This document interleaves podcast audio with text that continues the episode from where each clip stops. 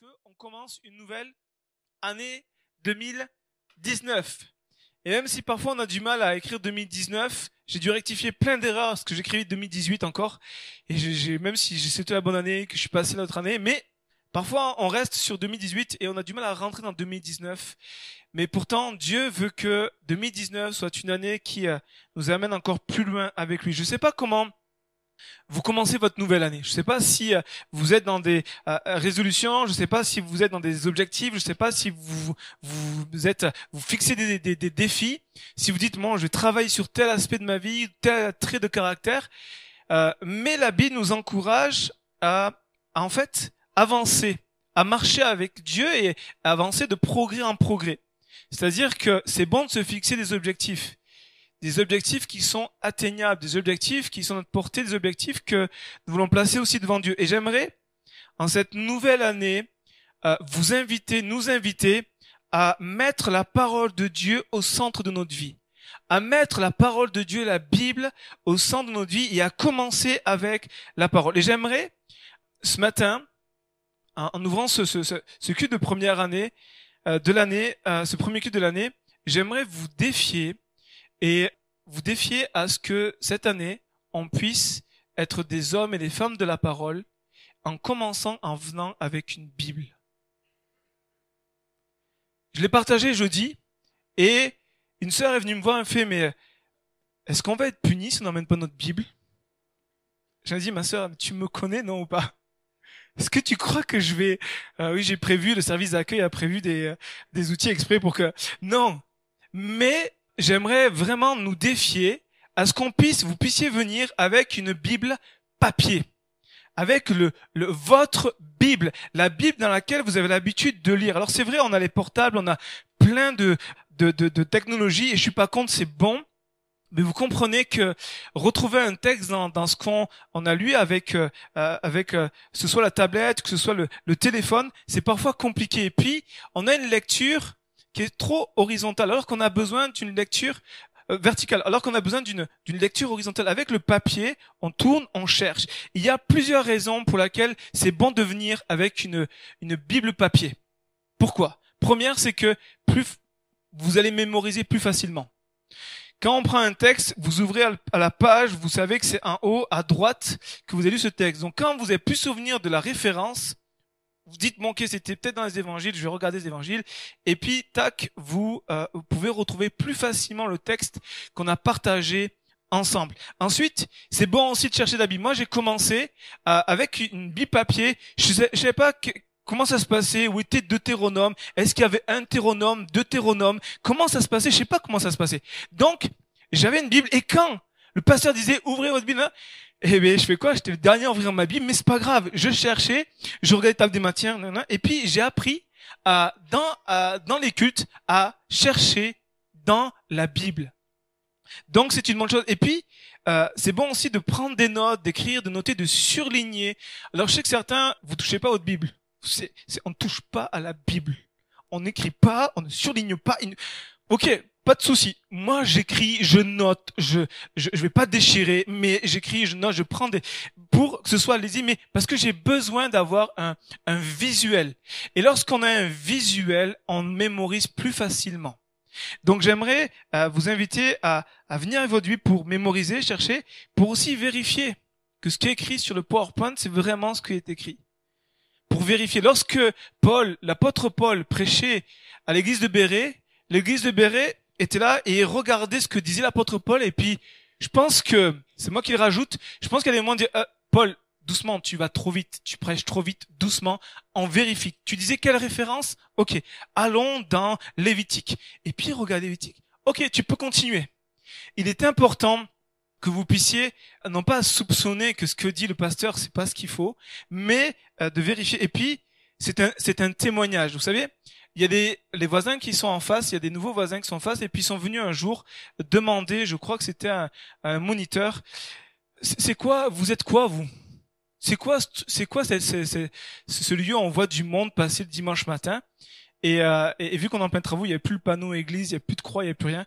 Et euh, il savait pas. Et euh, elle, a dit, mais on est une église évangélique. Puis elle a, elle a rendu témoignage. Mais remarquez que si les gens nous voient venir avec tous un livre il doit dire, il y a quelque chose qui se passe là. Que soyons des hommes et des femmes du livre. C'est un témoignage. Alors, je sais pas s'il y en a peut-être qui prennent le bus, mais je me souviens, quand j'étais à Limoges, je prenais le bus pour aller à l'église et euh, on reconnaissait les chrétiens à ceux qui avaient une et donc forcément, j'allais me rapprocher de ceux qui allaient à une Bible puis je partageais. C'était un moyen pour moi de, de, de connecter aussi avec les gens. Donc j'aimerais cette année, c'est pas une loi que je vais imposer, mais c'est vraiment quelque chose que j'aimerais nous encourager, comme ça s'est fait il y a des années en arrière où euh, tout le monde venait avec ça, avec la Bible papier. Puis maintenant on a un vidéoprojecteur, c'est bien, mais c'est pour toutes les personnes qui connaissent pas en fait. Mais de venir avec votre Bible papier, même si elle est déchirée, que ça fait des années, venez avec cette Bible pour vous en nourrir. Et puis cette année, j'aimerais qu'on puisse commencer cette année ensemble en étant Marie on a le choix entre Marie et Marthe. Marie et Marthe, ce sont deux femmes dans les évangiles qui sont des disciples de Jésus. Et on a un moment, un passage où Marie est là au pied de Jésus en train d'écouter Jésus. Pendant que Marthe était en plein dans l'activité parce qu'elle préparait le repas, elle devait s'affairer à toutes sortes de choses pour parce qu'elle avait des invités. Donc forcément, il fallait qu'ils mangent ses invités, il fallait préparer le repas, il fallait que ce soit propre, il fallait mettre la table, il fallait tout faire. Et à un moment, elle dit, mais, hé Jésus, c'est pas normal que je sois le seul à faire ça. Appelle Marie, dis-lui de venir. Et Jésus dit, il veut dire, t'as raison Marthe, c'est vrai, c'est bien ce que tu fais. Et Jésus dit, non Marthe, tu t'agites pour beaucoup de choses. Marie a choisi la bonne part.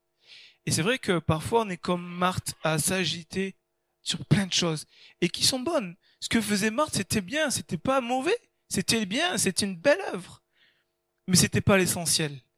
Ce que Jésus veut, c'est que pour 2019, on soit pas dans plein d'activités, dans un activisme de, folie, mais qu'on soit avant tout assis devant sa parole et qu'on puisse recevoir ce qu'il a à nous dire, qu'on puisse entendre ce qu'il a à nous dire. Et puis, au commencement était la parole parce que je crois que c'est bon qu'on puisse revenir à l'essence de notre notre mouvement, en tout cas de notre de ce qui prend place dans l'Église. Quand on se dit Église évangélique, évangélique vient du mot évangile qui veut dire bonne nouvelle. Et euh, nous devons être connus comme des hommes et des femmes de la parole. Pourquoi? Parce que sola scriptura, c'est seulement la parole. Tout ce qui doit se faire dans l'Église doit être en accord avec la parole. Notre foi est bâtie sur la parole, nos pratiques est bâtie sur la parole.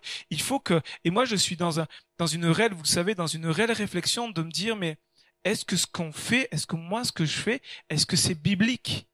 Est-ce que c'est biblique? Est-ce que notre façon de faire l'Église, est-ce que notre façon de penser l'Église, est-ce que c'est biblique? Donc euh, j'aime revenir à ce qui est écrit dans la parole et dire mais comment ça se passe? Comment comment est le plan de Dieu? Comment est vraiment la direction de Dieu? Donc c'est c'est tellement important de revenir avec la parole de Dieu, en tout cas que nos vies, on commence une année 2019 où on remet la parole de Dieu plus au centre. Peut-être qu'elle est déjà au centre de votre vie, mais plus au centre pour dire je vais plus m'imprégner de sa parole, je vais plus me nourrir de sa parole.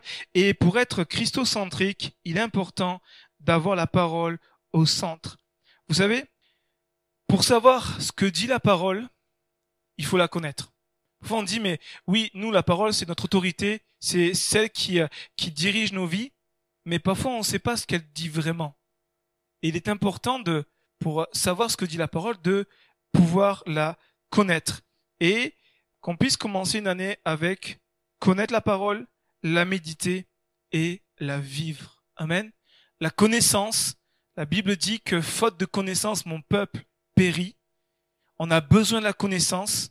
On a besoin de la méditer, c'est-à-dire qu'elle puisse passer de la connaissance à notre cœur et qu'on puisse la pratiquer, la mettre en œuvre. Jésus va dire, heureux si vous pratiquez ma parole, si vous pratiquez la parole.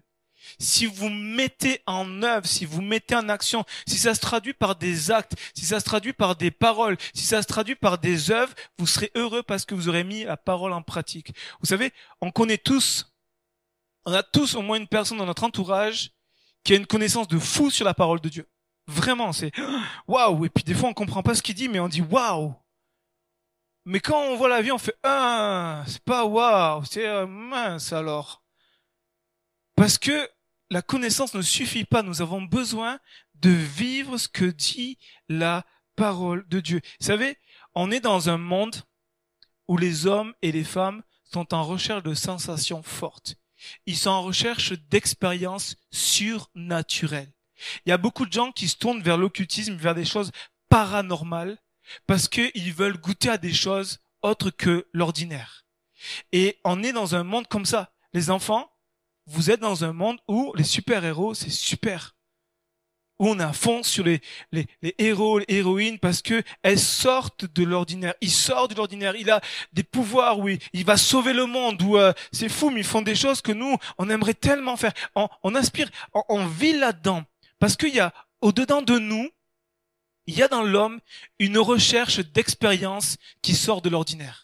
Vous êtes d'accord avec ça? Une recherche de l'extraordinaire, de vivre quelque chose qui, sort de l'ordinaire, qui va nous, nous amener à, vivre quelque chose de, tellement fort, parce que on est, on est fait comme ça. On est fait avec des émotions, avec des, des, des, des, des, des principes, des choses qui sont dedans de nous, qui nous poussent, qui tendent vers quelque chose, de plus, de dire c'est bien, mais on voudrait plus. Et les hommes fonctionnent comme ça. Et j'aimerais vous dire que la plus grande expérience qu'on peut vivre, c'est d'expérimenter la parole de Dieu. Parce que Dieu se révèle à travers sa parole. Et le fait de lire la parole, la, méditer et l'expérimenter, il n'y a rien de plus puissant. Il n'y a rien de plus puissant lorsque Dieu se révèle à vous personnellement par la parole. Lorsque Dieu, vous lisez la Bible et que tout d'un coup, poum, Dieu vous parle. Et là, vous sentez que là, Dieu est en train de vous pointer quelque chose de précis et qui est pour vous, qui est millimétré, c'est pour vous. Pourtant, vous avez eu ce texte depuis des, années, mais là, boum, ça tombe. D'expérimenter la parole de Dieu. Au commencement était la parole. Au commencement, nous devons revenir au commencement et revenir à la parole de Dieu pour l'expérimenter. Pas juste la lire parce qu'il faut que je lise ma Bible allez, il faut que je lise ma Bible, il faut que... Non, mais lire et puis l'expérimenter. Je savais que la, la Bible est le, le, le, le, livre le plus controversé qui existe. C'est le best-seller, c'est, mais il y a tellement de personnes qui depuis des siècles attaquent ce livre-là. Et encore aujourd'hui attaquent ce livre-là. Et en sort toutes sortes d'évangiles, l'évangile de Judas, l'évangile de Philippe, et ainsi de suite, pour en fait euh, détruire l'autorité de la Bible, détruire sa véracité on pourrait avoir toutes sortes d'arguments qui sont historiques, toutes sortes d'arguments qui pourraient être là. Mais la, plus grande, la plus grande des réponses qu'on peut avoir vis-à-vis de toutes ces attaques, c'est nos vies. Lorsque vous expérimentez ce livre-là, lorsque vous vivez une expérience de ce livre-là, les gens peuvent dire ce qu'ils veulent. Vous pouvez dire ce que vous voulez. Mais moi, avec ce texte-là, j'ai vu ça. Dieu m'a parlé à travers ce texte-là. Cette, promesse-là, elle s'est accomplie dans ma vie. Dieu m'a dit ça, cette parole-là, je la vis. Je la vis. Cette parole-là, elle n'est pas juste lettre morte, mais elle est esprit et vie en moi. La parole de Dieu, elle doit s'expérimenter. Et c'est là qu'on dira, mais elle est authentique. C'est là qu'on dira, elle est infaillible. C'est là qu'on dira que elle elle est, elle est immuable. C'est là qu'on dira, la parole de Dieu est vivante. Parce qu'on peut avoir toutes sortes d'arguments qui pourraient être possibles, mais argument contre argument, on arrive à des débats sans fin. Mais lorsqu'il y a une expérience de vie, les gens disent OK, il y a une expérience, on peut rien dire. On peut pas contrer une expérience de vie. Et lorsque vous vivez une expérience avec la parole de Dieu, il n'y a rien de plus puissant. Et j'aimerais vraiment cette année 2019 que nous puissions ensemble expérimenter comme tout à nouveau la parole de Dieu. Pour dire Seigneur, tu m'as donné cette promesse. Tu m'as donné cette parole. Seigneur, je veux la vivre. Il écrit ça dans ta parole. Il écrit que toutes choses sont passées, Seigneur, que je suis une nouvelle créature, mais il y a tant de choses en moi qui sont encore d'actualité, qui sont passées. Seigneur, je veux le vivre. Tu dis que tu es venu pour donner la vie, mais au-dedans de moi, c'est mort. Seigneur, je veux le vivre. C'est-à-dire arriver à un moment de, conflit intérieur pour dire, Seigneur, entre ma, en tout cas, ma réalité et la réalité de ta parole, j'ai besoin que ta réalité de la parole prenne le dessus sur ma réalité. J'ai besoin que la vérité de la Bible puisse être véritable dans ma vie, qu'elle puisse se manifester. Et j'aimerais vous inviter ce matin dans, Jean, l'évangile de Jean, chapitre 1, verset 1. C'est là que, au commencement, était la parole. En tout cas, il commence, euh, l'apôtre Jean commence avec ce, ce passage qui est, qui est tellement fort. Il nous dit, Jean chapitre 1 verset 1 à 14. Au commencement était la parole, et la parole était avec Dieu, et la parole était Dieu. La parole était au commencement avec Dieu. Toutes choses ont été faites par la parole, et rien de ce qui a été fait n'a été fait sans la parole. En la parole était la vie. La vie était la lumière des hommes. La lumière luit dans les ténèbres, et les ténèbres ne l'ont point reçu. Il y eut un homme envoyé de Dieu, son nom était Jean. Il vint pour servir de témoin pour rendre témoignage à la lumière, afin que tous crussent par lui. Il n'était pas la lumière, mais il parut pour rendre témoignage à la lumière. Cette lumière est la véritable lumière qui en venant dans le monde éclaire tout homme. La lumière était dans le monde, et le monde a été fait par la lumière, et le monde ne l'a point connue. Elle est venue chez les siens, et les siens ne l'ont point reçue. Mais à tous ceux qui l'ont reçue, à ceux qui croient en son nom, elle a donné le pouvoir de devenir enfants de Dieu, lesquels sont nés non du sang, ni de la volonté de la chair, ni de la volonté de l'homme, mais de Dieu. Et écoutez bien, et la parole a été faite chair, et elle habitait parmi nous pleine de grâce et de vérité. Et nous avons contemplé sa gloire, une gloire comme la gloire du Fils unique venu du Père. Amen. C'est un très beau texte et il y a tellement de choses ici à, décortiquer. Ce matin, j'aimerais voir plusieurs points avec vous. Le premier, c'est que au commencement, Dieu créa. C'est-à-dire qu'ici, lorsque l'apôtre Jean écrit, il fait allusion à Genèse, au commencement, Dieu créa le ciel et la terre. Et puis, il est dit qu'au verset 3, Dieu dit que la lumière, que la lumière, et la lumière, Dieu dit la chose arrive. Il a dit, au commencement, tout a pris forme par la parole de Dieu. Au commencement était la parole, la parole était avec Dieu et la parole était Dieu. Au commencement, Dieu créa les cieux et la terre. Dieu a créé par sa parole. Et il est en train de nous dire que il faut que tout commencement doit être avec la parole de Dieu. Dans tout ce que nous faisons, tous les projets, toutes les choses que nous voulons établir, mettre en place, il faut que ce soit, il faut que ça découle directement de la parole de Dieu. De dire est-ce que ce que je fais, c'est vient de la parole de Dieu, est-ce que c'est, c'est en adéquation avec la parole de Dieu? Tout comme l'univers entier a pris place avec la parole de Dieu et tout est rentré dans l'ordre et toutes les choses ont eu sa place avec euh, Dieu a, a, créé le monde d'une manière tellement parfaite. Et Dieu veut que tout dans nos vies prenne forme avec sa parole. Il veut que tout prenne sens dans nos vies avec sa parole. Tout doit commencer avec la parole de Dieu. Et j'aimerais vous inviter, nous inviter à ce que 2019 soit une année où on puisse dire, Seigneur, Aide-moi à commencer chaque journée que tu me donnes avec ta parole.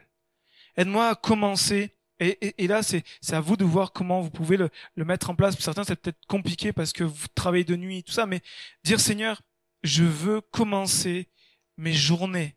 Chaque jour, je veux l'avoir avec ta parole. Avoir un contact avec ta parole. Pourquoi?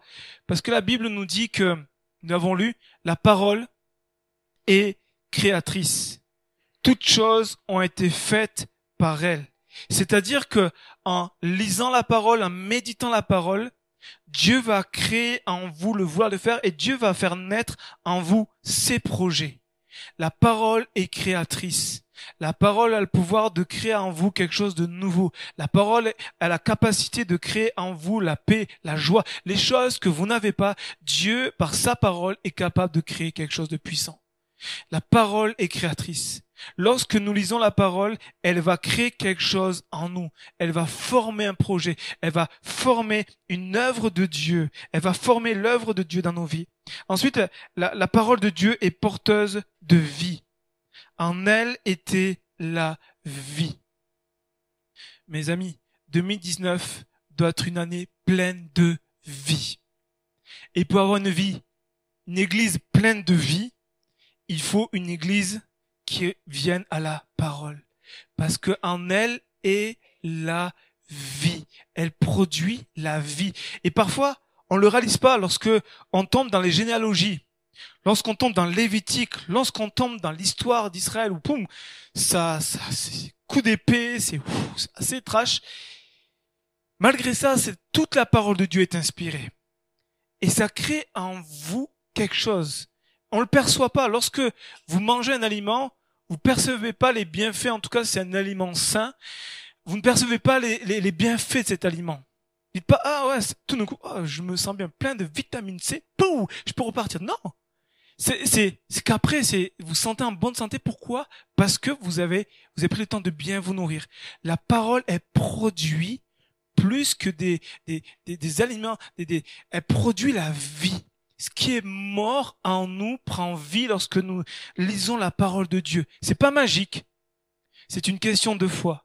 De dire, Seigneur, je me place juste devant ta parole. Je crois que ta parole est la vérité et qu'elle produit en moi la. Ensuite, la parole de Dieu, la Bible lui dans les ténèbres. Elle chasse nos pensées noires. On a des moments où euh, nos journées sont tellement imprégnées de noirceur Parfois, on a tellement de pensées négatives, de d'émotions négatives, et puis c'est comme on n'a pas le goût. Et, j'aimerais vous dire que dans ces moments-là, le, meilleur remède, allez vous nourrir la parole, parce que la parole est la lumière qui chasse en vous toutes les mauvaises pensées. Elle luit dans les ténèbres. Elle, elle chasse tout ce qui est ténébreux. Elle produit, la, elle produit la lumière. Elle illumine nos cœurs. Elle vient nous éclairer. Elle vient éclairer nos vies. Parfois, on ne sait pas. Vous savez, plusieurs fois, on vient, euh, vient me voir dire, pasteur, je sais pas quoi faire, je sais pas comment, euh, quelle direction prendre, et puis je sais pas quel choix faire. La parole est celle qui nous éclaire. La Bible dit, psaume 119, qu'elle est une lampe à nos pieds pour éclairer nos sentiers. Elle nous éclaire. Et remarquez qu'une chose, c'est que la Bible dit que elle est une lampe à nos pieds. Elle n'est pas un projecteur qui nous nous envoie là. On a 5 kilomètres devant nous, on est éclairé. Wow, super. Non. Elle nous éclaire pas à pas. Parfois on aimerait, Seigneur, j'aimerais tellement que tu me donnes le, parcours là et puis que ce soit, mais des fois c'est, on est comme ça. Mais Dieu dit non. Elle est une lumière à tes, à, à tes pas, pas à pas est t'éclaire au fur et à mesure que tu vas marcher avec Dieu, Dieu va te montrer le chemin. Et puis cette parole, elle est bonne pour nous. La Bible dit que la parole s'est faite chère. Jésus-Christ est la parole de Dieu. Il est la parole incarnée. En lui est toute la parole de Dieu. Et la Bible dit que, on l'a lu verset 14, que Jésus, lorsqu'il était dans ce monde, le témoignage qu'il a rendu la parole, c'est grâce et vérité. Grâce et vérité. Alors que Moïse a apporté la loi, la loi qui nous condamne, Jésus est venu apporter la grâce et la vérité. Parfait équilibre. La grâce. Plus de culpabilité, plus de condamnation. On est, c'est pas par nos mérites. Dieu nous fait grâce. On tombe, mais Dieu nous fait une ferveur, une faveur, et puis on continue, puis Dieu nous aide, et puis Dieu nous aime, et puis on, on continue. Mais en même temps, la vérité. C'est-à-dire que Jésus, va pas nous câliner. Il y a des moyens de dire, eh, là, ça va pas, il faut que tu règles. Mais toujours empreint de grâce et de vérité. Si on est trop dans la vérité, on devient légaliste. Si on est trop dans la grâce, on devient laxiste. Quand je dis la grâce, c'est qu'on on, abuse de la grâce. Mais je crois réellement qu'ici, la parole de Dieu a un parfait équilibre avec la grâce et la vérité. Ensuite, lire la Bible est important. Pourquoi? Parce que sa parole est puissante. Vous savez que lorsque vous lisez la Bible, la Bible dit n'est, la parole de Dieu est vivante. C'est-à-dire que vous lisez un texte qui n'est pas mort, un texte qui est vivant et qui va prendre vie en vous. Mais elle est puissante. Pourquoi? Parce que Dieu ordonne des choses dans sa parole. Regardez ce qui est écrit dans Ésaïe 55. Ésaïe 55 qui nous est dit, on va lire à partir du verset 8. Dieu va dire, car mes pensées ne sont pas vos pensées, et vos voix ne sont pas mes voix, dit l'Éternel. D'où l'importance de venir consulter Dieu à travers sa parole. Autant les cieux sont élevés au-dessus de la terre, autant mes voix sont élevées au-dessus de vos voix, et mes pensées au-dessus de vos pensées. Regardez ce qu'il écrit au verset 10. Comme la pluie et la neige descendent des cieux, et n'y retournent pas sans avoir arrosé, fécondé la terre, et fait germer les plantes, sans avoir donné de la semence au semeur, et du pain à celui qui mange, ainsi, en est-il de ma parole qui sort de ma bouche Elle ne retourne point à moi sans effet, sans avoir exécuté ma volonté et accompli mes desseins. Oui, vous sortirez avec joie et vous serez conduits en paix.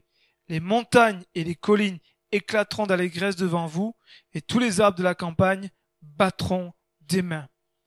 Il y a ici quelque chose de surnaturel. Quand vous voyez les arbres de la campagne frapper des mains, j'ai du mal à imaginer. Mais il y a quelque chose ici, c'est une image qui nous montre que la parole de Dieu produit quelque chose en nous. Elle est puissante. C'est-à-dire que lorsque Dieu a donné sa parole aux hommes qui l'ont écrite, inspirés par le Saint-Esprit, Dieu a décrété des choses sur ces paroles-là. A dit, voici cette parole-là, elle sera pas sans effet. Et lorsque nous lisons la Bible, Dieu attend à ce que la parole que nous avons lue s'accomplisse dans nos vies. Dieu a dit, et c'est textuel, ainsi en est-il de ma parole qui sort de ma bouche, elle ne retourne point à moi sans effet, sans avoir exécuté ma volonté. C'est-à-dire que les promesses de Dieu sont certaines. Quand vous lisez une promesse de Dieu, attachez-vous à cette promesse. Gardez-la et dites, rappelez à Dieu, Seigneur, tu te souviens, même si Dieu n'a pas besoin de, mais dire, Seigneur, regarde, c'est ta parole et tu dis dans ta parole que elle ne reviendra pas à toi sans avoir accompli ta volonté, sans avoir exécuté ton dessein. Alors Seigneur, cette parole, je prie pour qu'elle s'accomplisse. Cette parole, je prie pour la vivre. Cette parole, je prie pour qu'elle soit esprit et vie. Je prie pour que la Bible en 2019 soit vivante dans ma vie. Que je puisse expérimenter la puissance de ta parole. Et remarquez une chose, c'est que cette parole-là, lorsqu'elle produit en nous la vie, lorsqu'elle produit le plan de Dieu, elle va toujours être accompagnée de joie et de J'ose poser la question, mais répondez pas. Répondez intérieurement. C'est quand la dernière fois que vous avez eu une grande joie à lire la parole de Dieu C'est quand la dernière fois que, au contact de la parole, vous êtes sorti C'était tellement bon. Et puis vous êtes joyeux. C'est la joie parce que il y a tellement de bonnes nouvelles, il y a tellement de belles choses, il y a tellement de, il y a tellement une, version de vous-même que dites mais c'est tellement fou ce que Dieu pense de moi que je suis tellement loin de ça que ça crée en vous la joie. Et c'est quand la dernière fois que vous avez au contact de la parole ressenti la paix de Dieu. Parce que le but de la parole de Dieu c'est ça, c'est produire en nous la joie et la paix. C'est bon de venir lire, c'est bon de venir au contact de la parole et de dire, Seigneur, tu m'as donné la paix la joie. Vous savez, parfois on écoute une prédication et puis on ressort de là, on a, senti une parole de Dieu pour notre vie et on n'est plus pareil. Il y a la joie, il y a la paix, il y a quelque chose qui est... On, est venu, on était vraiment en ras des pâquerettes et on ressort, pouf, on peut affronter l'Himalaya. La parole de Dieu. Elle doit produire ces choses en nous. Et souvenez-vous la parabole du semeur. Seigneur, dispose mon cœur pour qu'en écoutant ta parole, je puisse vivre la joie et la paix. Et j'aimerais vous dire que c'est une réalité. Dieu n'est pas un homme pour nous mentir. Dieu n'est pas en train de dire voici le beau programme 2019, un programme euh, quel que soit le programme de quelque bord politique. Voici voilà. Dieu dit voilà. Non, Dieu n'est pas comme ça. Ce que Dieu dit, il l'accomplit. J'aimerais vous dire et nous rappeler que nous pouvons avoir confiance en sa parole nous pouvons vraiment nous y appuyer et dire Seigneur, c'est ta parole et je veux vivre cette joie et cette paix en lisant ta parole, en la méditant. Sa parole est puissante et sa parole est nourrissante. Connaissez ce texte dans Matthieu chapitre 4, verset 4.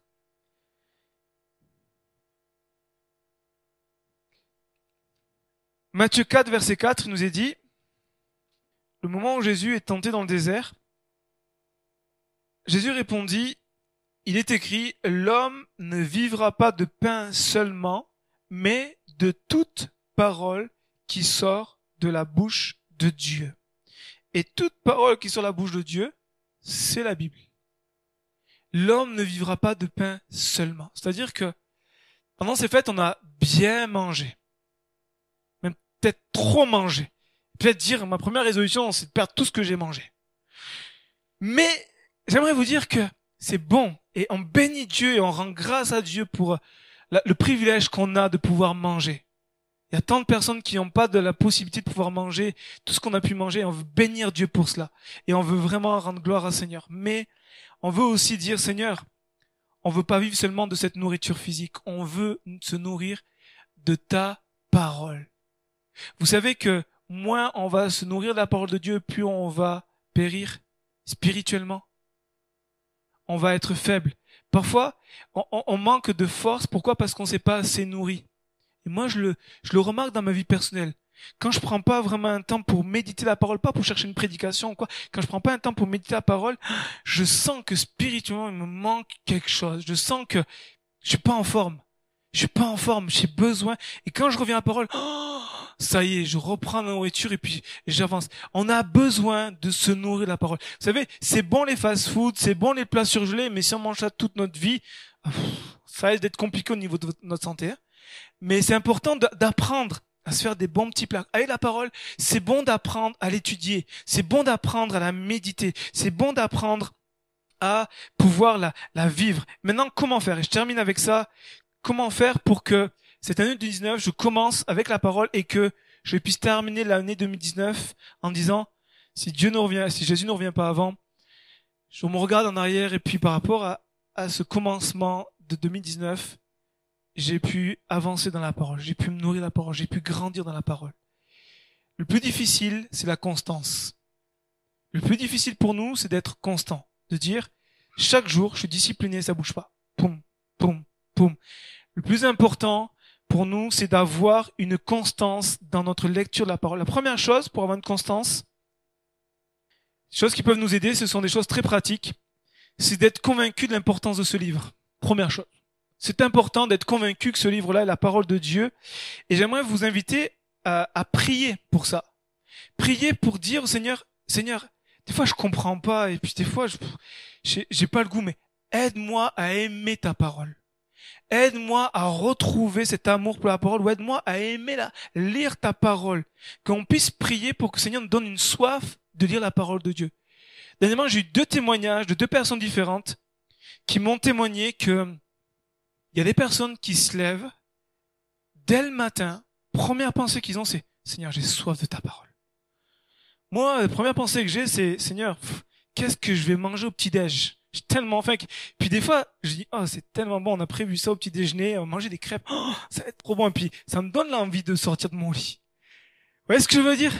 Oh, C'est peut-être que moi, mais c'est, ces deux personnes me racontaient que la première chose, et même parfois, une personne, euh, c'est un pasteur, il me raconte, il disait que parfois il est réveillé la nuit, il a qu'un goût, c'est d'aller lire la Bible. Et là, je fais, Seigneur, j'ai soif de ça. J'ai soif de pas avoir envie d'aller plus aller dans mon lit, mais je veux pas répondre à l'appel de la couette, mais je veux répondre à l'appel de ta parole. Amen.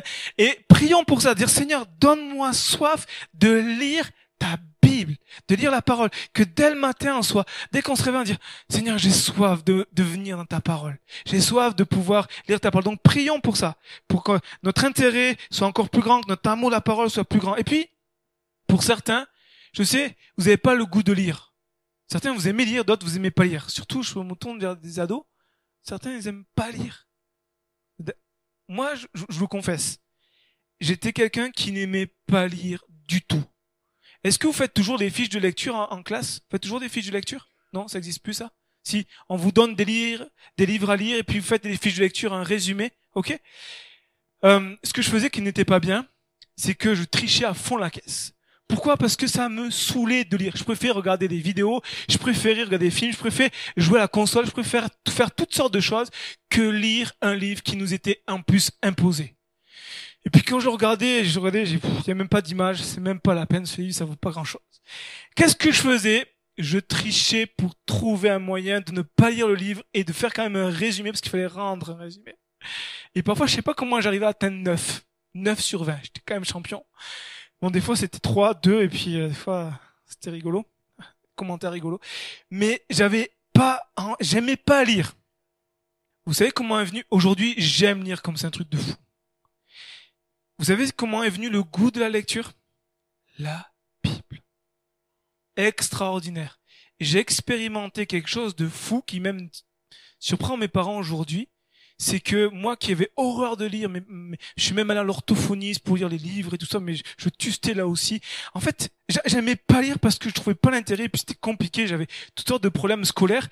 Et quand j'ai commencé à lire la Bible, que je me suis converti, qu'il y a eu un intérêt pour dire, je veux connaître ce Dieu qui m'a sauvé, ce Dieu qui me parle, ce Dieu qui veut se révéler à moi, qui veut être en relation avec moi, j'ai commencé à lire le Nouveau Testament. Vous savez quoi? Et j'aimais lire.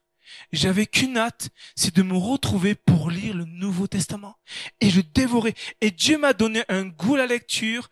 Je me suis réconcilié à la lecture grâce à la Bible. Donc j'aimerais vous dire que c'est possible, à ceux qui n'aiment pas lire, de retrouver ou de trouver un goût à la lecture avec la parole de Dieu. Et à ceux qui ont des difficultés, j'aimerais rendre ce témoignage-là que il y a des frères dans le peuple tzigane qui ont appris à lire grâce à la Bible ils ont appris à lire grâce à la Bible. Ils savaient pas lire et ils ont ils sont convertis et Dieu leur a amené à apprendre à lire grâce à la Bible. Ce livre est beaucoup plus puissant que ce qu'on peut imaginer. Alors j'aimerais vraiment nous y encourager à ce qu'on puisse prier pour ça, pour dire Seigneur aide-moi à aimer ta parole, à moi le goût de lire et puis peut-être pour certains dire Seigneur j'ai du mal à lire, aide-moi à apprendre toutes les difficultés que j'ai. Ensuite la deuxième chose, ayez une Bible adaptée.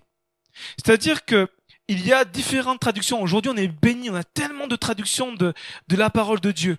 Il y a trois types de traductions. Première, littéraire. Deuxième, dynamique. Et troisième, une traduction qui est paraphrasée. La première, qui est littéraire, c'est du mot à mot.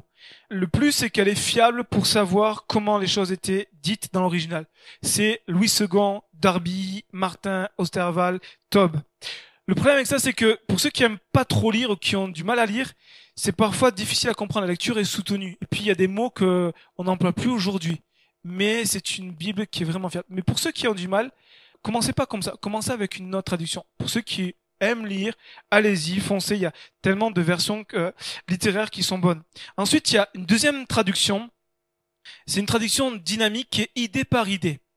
Et là, c'est une lecture qui est plus compréhensible, plus facile. C'est un texte plus coulant. C'est la seconde 21 qui est vendu à 1,90€ qu'on donne aux, personnes nouvelles. Et puis, il y a aussi la Summer, la version Summer qui euh, que moi j'apprécie euh, beaucoup. Qui voilà, c'est c'est une, une traduction qui est un peu plus compréhensible. Par contre, il y a une, le point négatif, c'est que la part d'interprétation est un peu plus grande. Donc c'est bon aussi de comparer avec d'autres versions. Et puis il y a la dernière version, traduction, traduction paraphrasée, traduction selon l'auteur, français courant, parole de vie, parole vivante. Ça reste quand même la parole de Dieu j'aimerais vous dire que ça reste quand même la parole de Dieu. Donc prenez une, une version, en tout cas une traduction qui vous correspond. Et puis, une des choses qui peut être bonne, c'est, c'est, c'est juste quelque chose de très pratique que j'aimerais vous communiquer ce matin. Ayez un plan de lecture. C'est-à-dire, n'ouvrez pas la Bible comme ça. Ayez un plan de lecture suivi. Soit vous allez sur Internet, il y a plein de plans de lecture qui sont vraiment chouettes. Ou sinon, il y a quelque chose qui peut être très intéressant, c'est que vous prenez tous les jours 15 minutes pour lire. Si vous êtes un, lecteur assidu, que vous lisez facilement, prenez 15 minutes pour lire la Bible. En un an, vous avez lu la Bible. 15 minutes par jour, à un an, vous avez lu la Bible. Si vous lisez de manière assez facile. Sinon, prenez le rythme que vous voulez, là, c'est à vous devant Dieu. Et puis prenez un temps où vous êtes régulier et c'est fixé. Ça bouge pas. Ça ne bouge pas dans la journée, je prends mon temps avec Dieu. Pourquoi? Parce que la constance vient aussi avec la discipline. Et je termine avec ça, c'est que maintenant, il est important de la lire, mais il est aussi important de la méditer. Lire est une chose, la méditer en est une autre. Et il est important pour nous de, de, de pour nous de, commencer cette nouvelle année en ayant de, un moment où nous pouvons aussi dégager du temps et trouver un lieu propice à la méditation.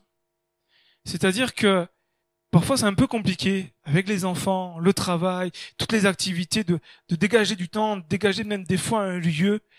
Parfois le seul lieu qu'on peut avoir c'est c'est des lieux qui sont pas terribles pour ça. Mais essayez comme vous pouvez de dégager un temps dans un lieu calme. C'est-à-dire que lisez mais méditez aussi. C'est-à-dire que méditer c'est réfléchir c'est penser, c'est c'est venir prendre le texte, dire ok bon, il veut dire quoi ce texte-là? Ça, veut dire quoi pour moi aujourd'hui? Je pars dans mon travail, je pars dans, dans tous les projets, dans toutes les choses que j'ai à faire, je pars dans toutes les, les, les, les pressions qu'il peut y avoir au travail, mais comment je peux faire? Comment j'ai besoin d'une orientation Je suis paumé? Comment ce texte-là peut me parler? Parce que Dieu parle à travers sa parole. Donc c'est important de le méditer. Euh, vous prenez un temps dans un lieu calme. Deuxième chose, prenez un temps de juste de prière. prenez pas une demi-heure, mais prenez quelques minutes. Et avant d'ouvrir la Bible, vous priez, vous dites Seigneur, renouvelle mon intelligence. Aide-moi à comprendre. Aide-moi à saisir ta parole. Aide-moi à pouvoir comprendre ce que tu as à me dire. Ouvre mon intelligence, ouvre mon cœur. Ensuite, prenez votre passage. Moi, ce que je vous conseille, c'est de prendre livre par livre. Si vous alternez trop de livres, vous commence à être compliqué. Et alternez un coup Nouveau Testament, un coup Ancien Testament, alternez livres, mais prenez un livre, commencez et terminez le livre là. Et puis, quand vous avez un passage qui vous interpelle, c'est pas magique, mais prenez le temps de le dire à haute voix.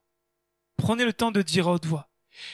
Seigneur, ce texte dit ça, je prie pour que tu m'aides à le vivre. Moi, plusieurs fois, je prends un texte et je le confesse à haute voix. Je dis, Seigneur, ta parole, elle dit ça. Ta parole, elle dit ça. Tu dis ça dans ta parole, je prie pour lui. Et même parfois, je le répète, et je le répète. Pourquoi? Pour que je puisse entendre la parole. La foi vient de ce qu'on entend. Et j'ai besoin de pouvoir la dire à haute voix. Et puis de demander au Saint-Esprit de m'aider. Ensuite, essayer de comprendre le contexte. C'était quoi le contexte? Comment ça se passe à cette époque-là? Quel enseignement je tire? Et comment je trouve ce texte-là, comment il peut rentrer dans mon quotidien? Comment ça peut me parler dans mon quotidien? Seigneur, enseigne-moi, parle-moi, montre-moi comment ce texte-là peut intervenir dans mon quotidien. Et puis, cinquième chose, mettez en application. Mettez en application, c'est-à-dire que Dieu attend une réponse de notre part. Vous savez, lorsqu'on parle, c'est bon d'avoir une réponse, d'avoir quelqu'un qui nous répond. Si on est là en train de parler et que la personne nous répond, c'est un peu compliqué. Donc, donnons une réponse à Dieu. Seigneur, tu m'as parlé, ben, je vais le mettre en application, je vais le vivre. Je vais faire ce que tu me, ta parole me dit. Et puis, je termine avec ça, c'est que une des choses qui peut être très bonne aussi dans la méditation, c'est la mémorisation. Vous savez, plein de gens me disent oui, mais j'ai pas de mémoire. Moi non plus, j'ai pas de mémoire. Le fait d'avoir touché aux drogues, ça m'avait bousillé beaucoup de neurones. Et il y a même des choses, je me souviens parfois que je me souviens notamment d'une situation ou d'un moment, en tout cas, on discutait et, quelqu'un me, parlait de ce qu'il avait vécu. Je dis, mais c'est fou ce que tu as vécu, c'est extraordinaire. Elle me dit, mais Rémi, t'étais là. De quoi? T'étais avec moi. Impossible de me rappeler ce qu'elle était en train de me dire. Pourtant, je l'avais vécu avec elle. Tellement le, le, le, le, cannabis avait vraiment bousillé parce que j'étais un gros fumeur et pouf, ça avait bousillé beaucoup de, de, et puis quand j'ai commencé à reprendre les études, c'était super compliqué d'apprendre. J'avais tellement de mal, je me tapais la tête contre le, le bureau tellement j'avais du mal. Et j'ai appris avec la parole de Dieu, si je dois travailler la mémoire, c'est avec la parole de Dieu. Et j'ai appris à mémoriser, à apprendre par cœur des versets. Et parfois, je me faisais les proverbes et je commençais et je me le récitais. Ok, lis Proverbe 1 et prends les cinq premiers versets et tu te les récites. Dans la journée, je les récitais. Je prenais, je récitais, je récitais, je récitais. Pourquoi? Pour mémoriser, pour que cette parole puisse vraiment s'incarner en moi. Je prenais à cœur de pouvoir lire la parole et de pouvoir la mémoriser. Et le fait de surligner va nous aider. Amen. Alors, pour 2019, Commençons année en disant, Seigneur, aide-nous à être des hommes et des femmes qui vont être des hommes et des femmes de la parole, qui vont au commencement de ta parole. On veut commencer cette année en mettant ta parole au centre. Amen. On peut fermer les yeux quelques instants. Je vais inviter le groupe de louanges à revenir.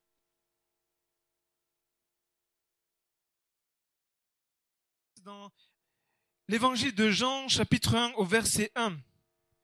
Une Bible, venez avec moi dans Jean 1, chapitre 1, verset 1. Jean, chapitre 1, verset 1. Il nous est dit, au commencement était la parole, et la parole était avec Dieu. Et la parole était Dieu. Au commencement commence une nouvelle année et c'est bon pour nous au commencement d'une nouvelle année de remettre. Tu peux euh, mettre la prochaine s'il te plaît Samuel? commencement, Jean chapitre 1 verset 1, il nous est dit, au commencement était la parole. C'est-à-dire que ce qu'on veut, au commencement de cette nouvelle année, c'est placer, replacer nos priorités, revenir sur nos, fond, nos, nos fondamentaux, revenir sur des choses qui nous paraissent peut-être basiques, mais qui sont tellement importantes. Le fait de mettre la parole de Dieu en priorité dans nos vies pour bien partir, pour bien commencer cette année. C'est nécessaire, c'est important pour nous parce que tout est basé sur la parole de Dieu. Notre foi est basée sur la parole de Dieu. Nos pratiques, on les veut baser sur la parole de Dieu. Et comme je le partageais dimanche dernier, euh, je suis dans une réflexion personnelle en même temps dans le dans le ministère de me dire qu'est-ce que qu'est-ce qu'on fait qui, qui n'est pas christocentrique? Qu'est-ce qu'on fait qui n'est pas biblique? Revenant à ce qui est de plus en plus biblique pour que vraiment Seigneur puisse être glorifié. Sortons tout ce qui est de l'homme et accueillons tout ce qui est de Dieu. Amen. Accueillons tout ce qui est divin. Après il est évident que l'église c'est vous c'est moi c'est imparfait ça veut dire qu'on va vivre une année 2019 où nous n'attendons pas à ce que l'Église soit au top et que euh, prions pour que oui, elle soit au top, mais qu'on use de grâce, on use de bonté, on use de pardon, et ainsi de suite. Mais toute notre pratique, on la veut bâtie sur la parole de Dieu. C'est elle qui a autorité. C'est pour ça que euh, j'ai lancé le défi, et je vous lance le défi encore à nouveau. Venez le dimanche, venez à chaque réunion avec une Bible votre Bible papier. Pourquoi? Pour euh, ça, ça, prend trois choses. Ça prend le fait de bien mémoriser. Lorsque vous avez une Bible papier, vous mémorisez plus facilement. Vous pouvez souligner, prendre des notes. Et c'est un témoignage. Lorsque vous sortez de votre voiture et que vous traversez la rue, euh, même si vous voyez personne, peut-être les gens nous voient à travers leurs fenêtres, euh, ils, voient des hommes et des femmes avec une Bible papier. C'est quoi c'est c'est quoi ce livre? C'est la Bible. Donc euh, je vous invite vraiment à faire autant que possible.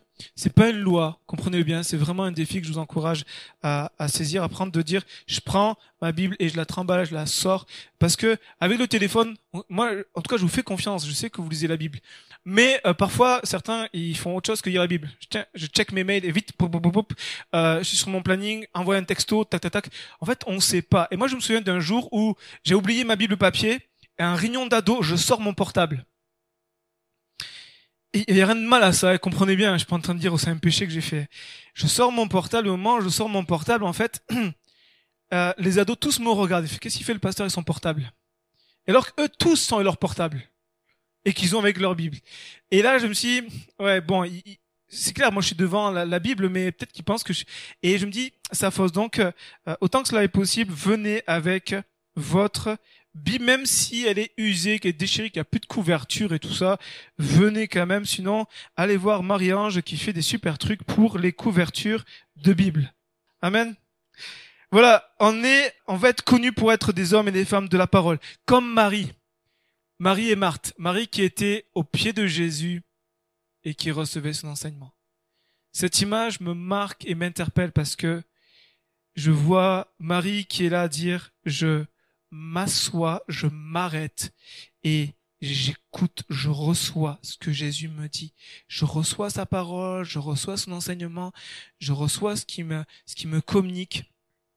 Et c'est bon d'être comme Marie, de pouvoir nous arrêter chaque jour que Dieu nous donne et de nous arrêter devant sa parole et de d'être enseigné pour dire Seigneur parle-moi enseigne-moi j'aime cette cette image et puis Jésus va dire hmm, tu as choisi la bonne part Jésus ne va pas dire eh, eh, allez sors de là et puis tu as toutes tes activités on va gagner du temps le fait de pouvoir nous asseoir au pied de Jésus et ce matin j'aimerais regarder avec vous sur les différents symboles de la parole de Dieu. Euh, la parole de Dieu à plusieurs reprises de, la Genèse jusqu'à l'Apocalypse est comparée à toutes sortes de choses. À quoi est-elle comparée? Je vous laisse répondre. À quoi est comparée la parole de Dieu? Quels sont les symboles qu'on trouve dans la Bible sur la parole de Dieu? Me direz le une lampe. Très bien. Une lampe. Ensuite, le pain de vie. La lumière. Lumière, lampe, la vérité, symbole. Essayez de reprendre symbole. De l'huile, pas plus du Saint-Esprit, mais euh, l'épée. L'épée, l'esprit, qui est la parole de Dieu, symbole. L'épée, là, la croix. La croix. Je sais pas, la croix. Je dirais oui, mais en même temps, je me dis, est-ce que c'est un symbole de la parole de Dieu? Plus de l'amour, du sacrifice. Mais euh, c'est pas c'est pas une erreur. Est-ce qu'il y a, d'autres symboles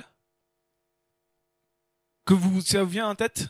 Donc on a parlé du pain, on a parlé de l'épée, de la lampe, euh, on a parlé de... Euh, Qu'est-ce qu'il y a d'autre? De? Fontaine? De l'eau?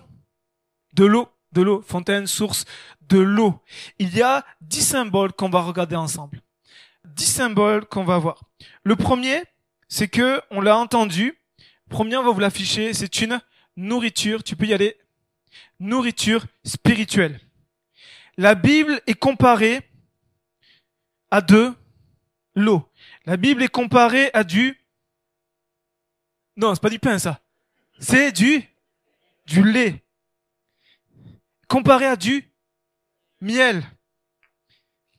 Et comparé à du... du pain. Nourriture spirituelle. Vous imaginez? Bon, ok. Non, nous on est français. Mais du pain, du lait, du miel et de l'eau, ça nourrit. Ok? Surtout en période de jeûne et de prière. Mais voilà, la, la, la, Bible est avant tout une nourriture spirituelle. On va vous afficher les, les, euh, les versets. Matthieu 4, Jésus répondit, il est écrit, l'homme ne vivra pas seulement de pain, mais de toute parole qui sort de la bouche de Dieu. Psaume 119, verset 103, que tes paroles sont douces à mon palais, plus que le miel à ma bouche. 1 Pierre, chapitre 1, verset 25, et chapitre 2, verset 1 et 2. Mais la parole du Seigneur demeure éternellement, et cette parole est celle qui vous a été annoncée par l'Évangile. Rejetant donc toute malice et toute ruse, la dissimulation, l'envie et toute médisance, désirez, comme des enfants nouveau-nés, le lait spirituel et pur, afin que par lui vous croissiez pour le salut. Pour le salut il y a ici la nourriture spirituelle. Euh, pour ceux qui ont pris une Bible, je vais lire plusieurs versets. Donc euh, ouvrez un moment où ça vous interpelle, où ça vous marque, mais euh, on va pas avoir le temps de regarder tous ensemble les, les, différents versets, parce qu'il y a plein, plein, plein de versets. Ce matin, la première chose qu'on regarde, c'est que la Bible est comparée à de la nourriture spirituelle. C'est-à-dire que plus on va se nourrir, plus on va être en bonne santé. Il n'y a pas très longtemps, j'ai entendu deux jeunes personnes, deux, deux jeunes filles, qui se souhaitaient la bonne santé. Bonne année, bonne santé C'était rigolo. De les entendre souhaiter la bonne santé. Parce que c'est quelque chose qui rentre, c'est un peu le, le, truc, bonne année, bonne santé. Parfois, on ne réalise pas ce que ça engendre, ou toutes les choses qu'on peut souhaiter. Mais la bonne santé spirituelle, elle vient du fait qu'on va se nourrir de la parole de Dieu. Si tu veux être en bonne santé, rapproche ce livre de ta vie. Si tu veux être en mauvaise santé, ferme-le, ne l'ouvre pas. Mais si on veut grandir, si on veut avancer dans notre vie, il faut qu'on se nourrisse de la parole de Dieu. Vous savez, parfois on est là avec des combats de notre vieille nature. On a tous ces combats avec notre vieille nature, avec notre vie passée, avec des choses qui sont dedans de nous et qui euh, qu'on supporte pas. Des choses qu'on sait que c'est pas bon et puis on dit mais ça m'énerve, je, je supporte pas cet aspect de ma vie, ce côté, cette vieille nature. Mais vous savez quoi? La parole de Dieu, plus on va s'en nourrir, plus on va nourrir l'esprit. Et la Bible nous dit que c'est par l'esprit qu'on éteint les œuvres de la vieille nature de la chair. Donc comment éteindre la vie de la chair? En nous nourrissant spirituellement. Plus vous allez vous nourrir de ce livre-là, plus les œuvres de la chair vont diminuer. Elles vont diminuer. Parce qu'il y a des moments, vous allez avoir des conflits intérieurs quand vous allez lire ce texte-là. Il y a des choses dans vous qui vont ressortir et puis il va y avoir comme un, affrontement entre ce que vous, vous pensez dans votre vieille nature et ce que dit la parole. Mais j'aimerais vous dire que toutes les fois où vous êtes confronté à ça, confessez que la parole est la vérité. Confessez que la parole de Dieu a raison, même si vous comprenez pas. Même si c'est un, c'est un acte de foi de dire, Seigneur, je ne comprends pas tout, mais je crois que ta parole est la vérité. On a besoin de se nourrir de la parole de Dieu. La deuxième, deuxième symbole qu'on trouve, par contre là, j'ai pas de, j'ai pas d'objet. C'est une semence de vie. Tu peux nous mettre la prochaine diapo?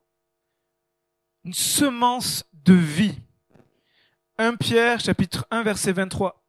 Puisque vous été régénérés non par une semence corruptible, mais par une semence incorruptible, qui ne périt pas, par la parole vivante et permanente de Dieu. Ce livre-là est vivant et il est durable, permanent. Il s'arrête pas à un moment 2020, top, c'est terminé. Non, c'est, ça continue. Jésus va dire que il n'y aura un seul iota qui ne passera de cette parole. Rien ne passera de tout passera, mais ce livre-là, cette parole-là restera. Et il est important pour nous de considérer que c'est une semence de vie. Toutes les fois où vous nourrissez, vous, vous semez en vous la vie. Comment 2019 vivre une vie productive, une vie avec du résultat, avec du succès, avec du fruit abondant qui va donner gloire à Dieu? Nourrissez-vous de la Bible, c'est une semence de vie. C'est-à-dire que la semence, quand on sème en terre, on voit pas. On voit pas. Et puis pour attendre, il faut arroser, prendre soin, et puis il faut de la patience. Mais au bout d'un moment, ça pousse. Par contre, le problème, c'est quand on est trop pressé, on va creuser et puis on va tout abîmer. Donc il faut qu'on puisse laisser la parole de Dieu faire son effet dans notre vie. Et puis, vous savez, il n'y a pas plus grand témoignage qu'une personne qui est imprégnée de la parole de Dieu. Une personne qui est imprégnée de la parole de Dieu, elle va avoir un témoignage efficace. Pas donné verset sur verset, mais quelqu'un qui vit la parole de Dieu est incarné. Parce que je, suis pas friand de ce témoignage où on sort verset, il est écrit Jean chapitre 4, 25, et puis bing, bing, bing, bing, bing, et puis en fait, on, on va plus amener un débat théologique qu'une expérience de vie. Je crois que le meilleur témoignage, c'est notre vie. Je crois que le meilleur témoignage, c'est Christ en nous et qui témoigne aux autres. Ça n'empêche pas qu'on peut témoigner des versets, mais il faut expliquer, il faut. Mais je crois qu'une vie qui est imprégnée de la parole de Dieu va semer la vie. Il n'y a pas plus beau témoignage que quelqu'un qui est imprégné de la parole de Dieu. La troisième, la troisième image, c'est l'eau qui désaltère. Je l'ai pris tout à l'heure, mais c'est l'eau qui désaltère. Regardez ce qui est écrit, Proverbe 25, verset 25. Comme de l'eau fraîche pour une personne fatiguée, je sais pas si ici il y a des personnes qui sont fatiguées de la vie, ainsi est une bonne nouvelle venant d'une terre lointaine comme l'eau fraîche pour une personne fatiguée, ainsi est l'évangile qui vient du royaume de Dieu. Venant d'une terre lointaine, venant d'un, c'est, c'est, c'est pas, la bonne nouvelle n'est pas de ce monde, elle est divine. Elle est du royaume de Dieu. Et lorsqu'on traverse un désert, lorsqu'on traverse un moment aride, on n'a qu'une chose, c'est de boire, c'est de nous désaltérer, c'est de, de pouvoir nous ressourcer. La parole de Dieu, elle est là pour te désaltérer. Lorsque tu traverses un moment difficile, un combat, tu sais plus où tu vas, tu as besoin de te désaltérer, de venir prendre de l'eau pour repartir, pour continuer ta marche. Et cette eau, la Bible nous dit qu'elle aussi, elle nous purifie. Éphésiens 5, versets 25 et 27. J'ai pris la version Martin qui dit, Et vous, Marie, aimez vos femmes, comme Christ a aimé l'Église, et s'est donné lui-même pour elle, afin qu'il la sanctifia après l'avoir nettoyée dans le baptême d'eau et par sa parole et par sa parole. La parole de Dieu nous purifie. Le sang de Jésus nous purifie de tout péché, mais la parole de Dieu vient laver toutes les saletés qui restent encore. Toutes les choses qui sont là, les pensées, elle vient pour laver tout ce qui est en nous est sale, tout ce qui est en nous est boueux, tout ce qui en nous est, doit être lavé. Elle vient pour nous purifier, pour nous sanctifier. Ensuite, la quatrième, quatrième symbole, que j'ai retenu, c'est que la Bible éclaire nos vies. Connaissez le passage, Psaume 119, verset 105. Ta parole est une lampe à mes, est une lumière sur mon sentier. La parole de Dieu est une lampe. J'ai pas voulu prendre une, une, une, lampe qui est claire parce que, en fait, bibliquement, on, on lit une lampe à mes pieds. Donc elle est certainement portée avec soit une ficelle, soit avec un bâton, et elle éclairait seulement nos pieds. Si on éteint, qu'on se met dans la lumière, dans, la, nuit, dans le, noir, vous allez voir que elle va pas éclairer jusqu'au bout de la salle. Elle va juste éclairer les quelques mètres qui, qui sont autour de moi. Et là, elle va montrer que là, hop, danger. Là où c'est risqué, là c'est le bon chemin. Vas-y, prends-le. Vas-y. Et la Bible, en fait, est là pour nous éclairer, pour nous orienter, pour nous montrer comment faire. Parfois, on ne sait pas comment faire. Il y a des moments où on se retrouve dire, mais comment je dois réagir? Comment je dois faire dans cette situation? Ouvre la Bible. Il y a des principes bibliques. Elle va pas te dire, voilà comment tu dois faire dans ta vie, ton travail en 2019. Mais elle va te donner des principes de vie. Et quand tu cherches, tu trouves. Donc, en lisant la Bible, Tu vas avoir une vie qui va être éclairée pas à pas. Comment faire? Vous savez, la parole de Dieu et la volonté révélée de Dieu se trouvent dans la parole. Parfois, on cherche à connaître la, la volonté de Dieu, on prie pour ça, c'est une bonne chose, mais toute la volonté révélée est dans sa parole. Tout ce qui est en dehors de la parole, danger. Tout ce que vous recevez dans l'esprit, dans la prière ou autre chose, il faut que ce soit toujours conforme à la parole. Sinon, arrivent les hérésies, les erreurs et puis toutes les fausses doctrines. Il faut que vous puissiez avoir une vie qui soit éclairée par la parole de Dieu. Et moins vous lisez la Bible, moins sa lumière, c'est clair. Moins vous y voyez. Et c'est compliqué de, je sais pas comment, si vous aimez marcher dans le noir, mais parfois c'est compliqué quand on se lève la nuit parce que les enfants se, ré- se réveillent et puis qu'il n'y a pas de lumière, on se tape. Parfois c'est compliqué. Donc moi ce que je fais c'est que le soir avant de, dormir j'enlève tout ce qui est sur le passage. Là, dans leur chambre j'enlève tout pour éviter de me, de, de, me fracasser la tête. J'enlève tout parce que j'y vois rien. Parce que déjà je viens de, de, de, de me réveiller puis je suis fatigué. Puis... Donc dans le noir c'est compliqué. Mais lorsqu'on est éclairé, qu'on a la lumière, c'est beaucoup plus facile d'avancer. On l'a dit, cinquième, l'arme c'est une arme spirituelle. Alors, j'ai pas trouvé d'épée, mais j'ai une image. L'épée de l'esprit. Éphésiens 6, verset 17. Prenez aussi le casque du salut et l'épée de l'esprit qui est la parole de Dieu. À quoi sert une épée? À trancher. Ça veut dire quoi pour notre vie? Choisir entre le bien et le mal. Elle va trancher jugement, ça tranche. Fois, des portes, euh, il dit, elle va sonder nos cœurs, elle va trancher, coupant euh, euh, nos, nos pensées et, et, et nos émotions, et elle tranche. Mais elle fait pas que ça. Qu'est-ce qu'elle fait l'épée? Fait un jugement, mais il y a quoi d'autre? Elle? Parer des coups, D- se défendre. On a un bouclier pour se défendre. C'est attaquer, c'est une arme offensive. Lorsqu'on est chrétien, on utilise beaucoup le bouclier de la foi. Pom, pom, l'ennemi nous attaque, l'ennemi nous attaque, l'ennemi nous attaque, l'ennemi nous attaque. Mais il y a un moment, il faut sortir l'épée. Amen. Il y a un moment, il faut que tu sortes l'épée. Il y a un moment, il faut que tu sortes l'épée, que tu vas trancher la tête de l'ennemi, que tu vas couper ce mensonge, que tu vas couper cette accusation, que tu vas couper ces pensées-là, que tu vas couper. Elle tranche, mais elle vient pour que tu puisses te battre face à ton ennemi. Et parfois, on est trop souvent, Église de Jésus, dans la défensive. Et il faut qu'on apprenne à être plus dans l'offensive. Dans le combat, on va couper, ça on va refuser, ça on condamne, ça on refuse. Il y a des moments où il faut qu'on prenne une position. Dire ça, je refuse pour mon couple, pour ma famille, pour mes enfants, pour mon église, pour mon pays. Je me lève et je refuse ces choses-là.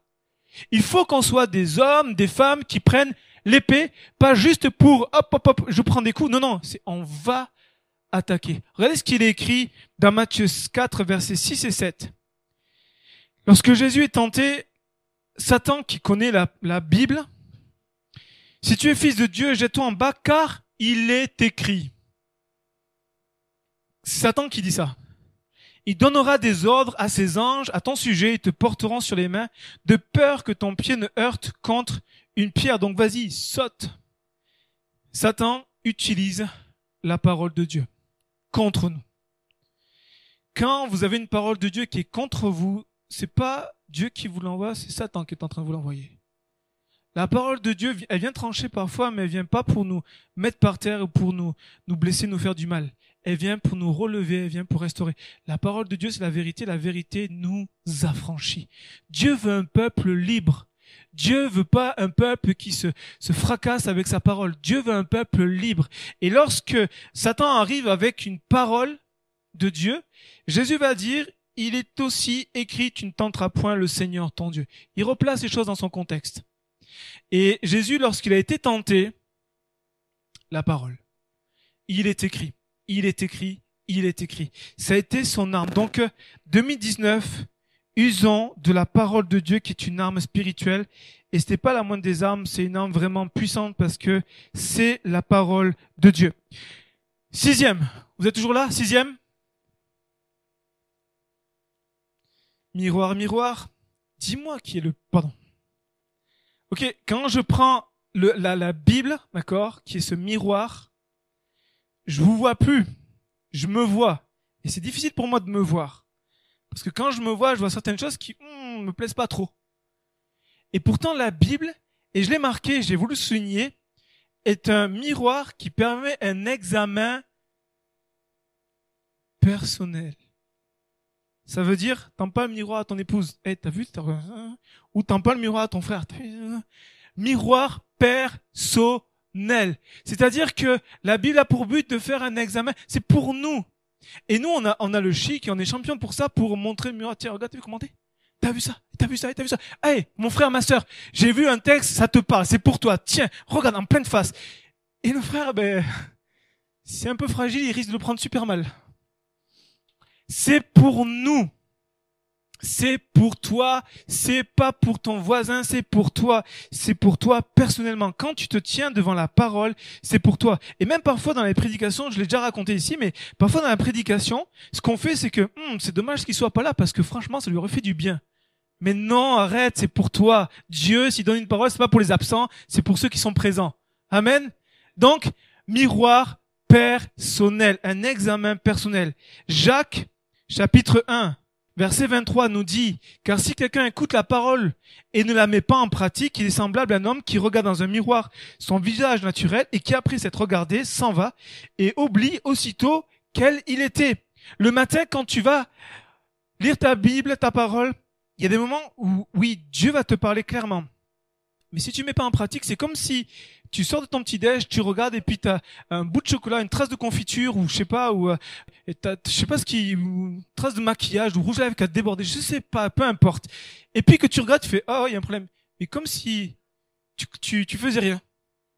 Et, là, Jacques nous met au défi, il est en train de nous défier et puis ça ça pique un petit peu parce qu'il dit mais si vous mettez pas en pratique, vous êtes comme ça.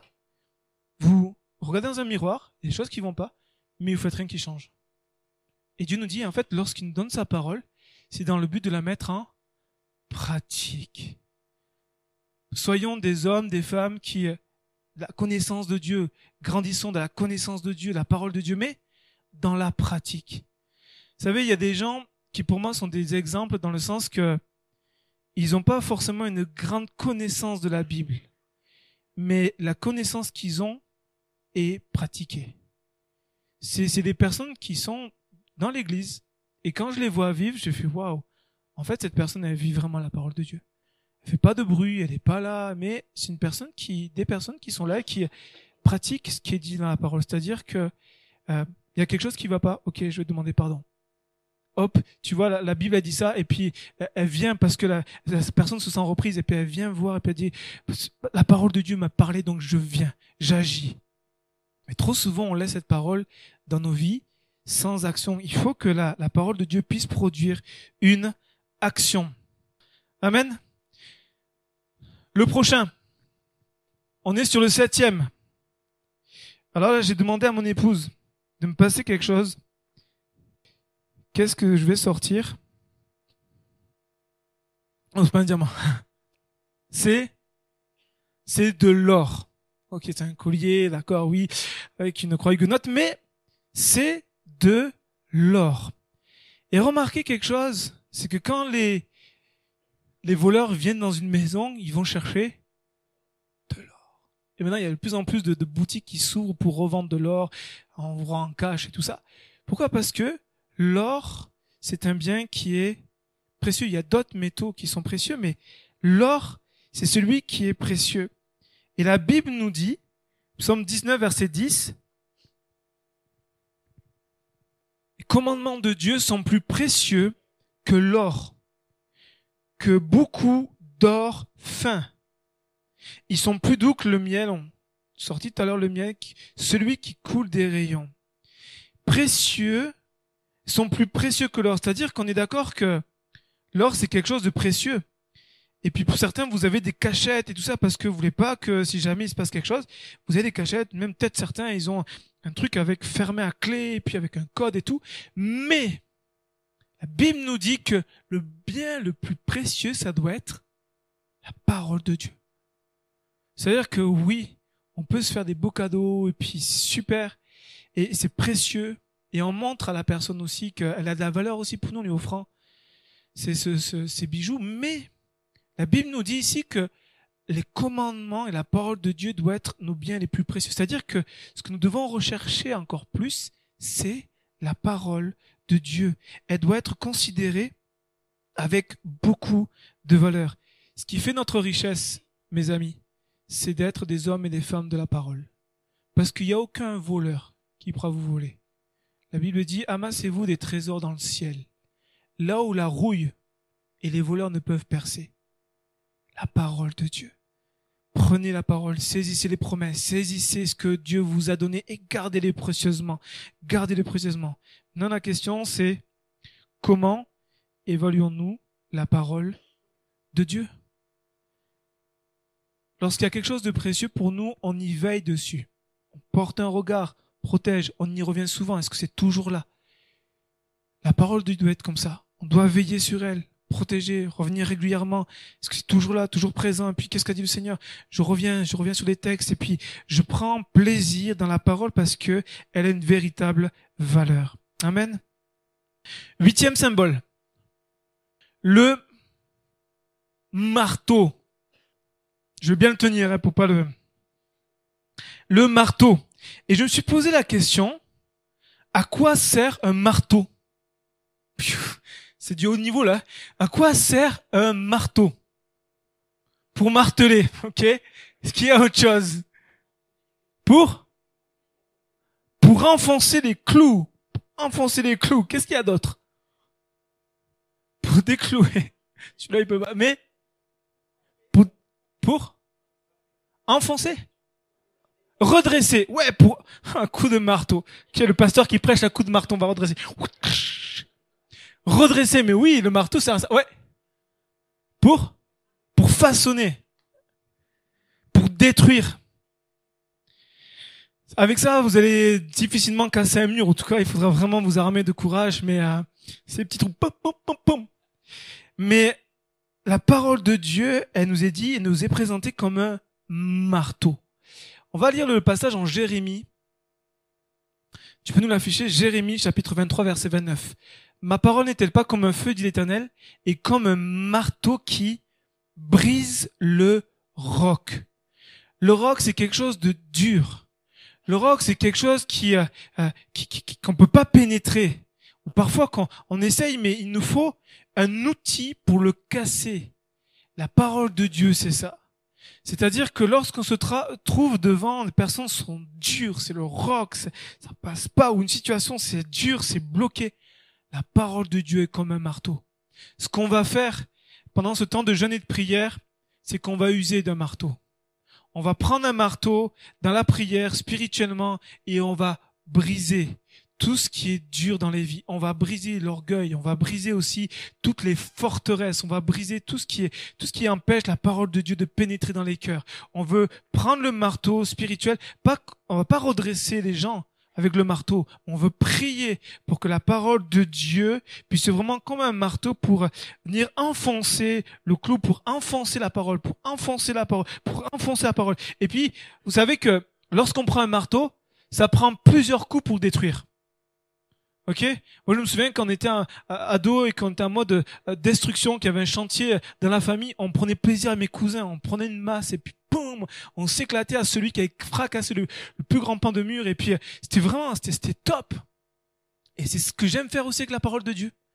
C'est ce que j'aime dans la prière, c'est que je prends et puis je fracasse tous les pièges de l'ennemi, je fracasse dans le nom de Jésus tout ce que l'ennemi dresse, toutes les forteresses que l'ennemi dresse pour que l'évangile puisse percer, pour que l'évangile puisse toucher les cœurs, pour que l'évangile puisse interpeller. Lorsqu'on a prié pour la prison, on a utilisé le marteau.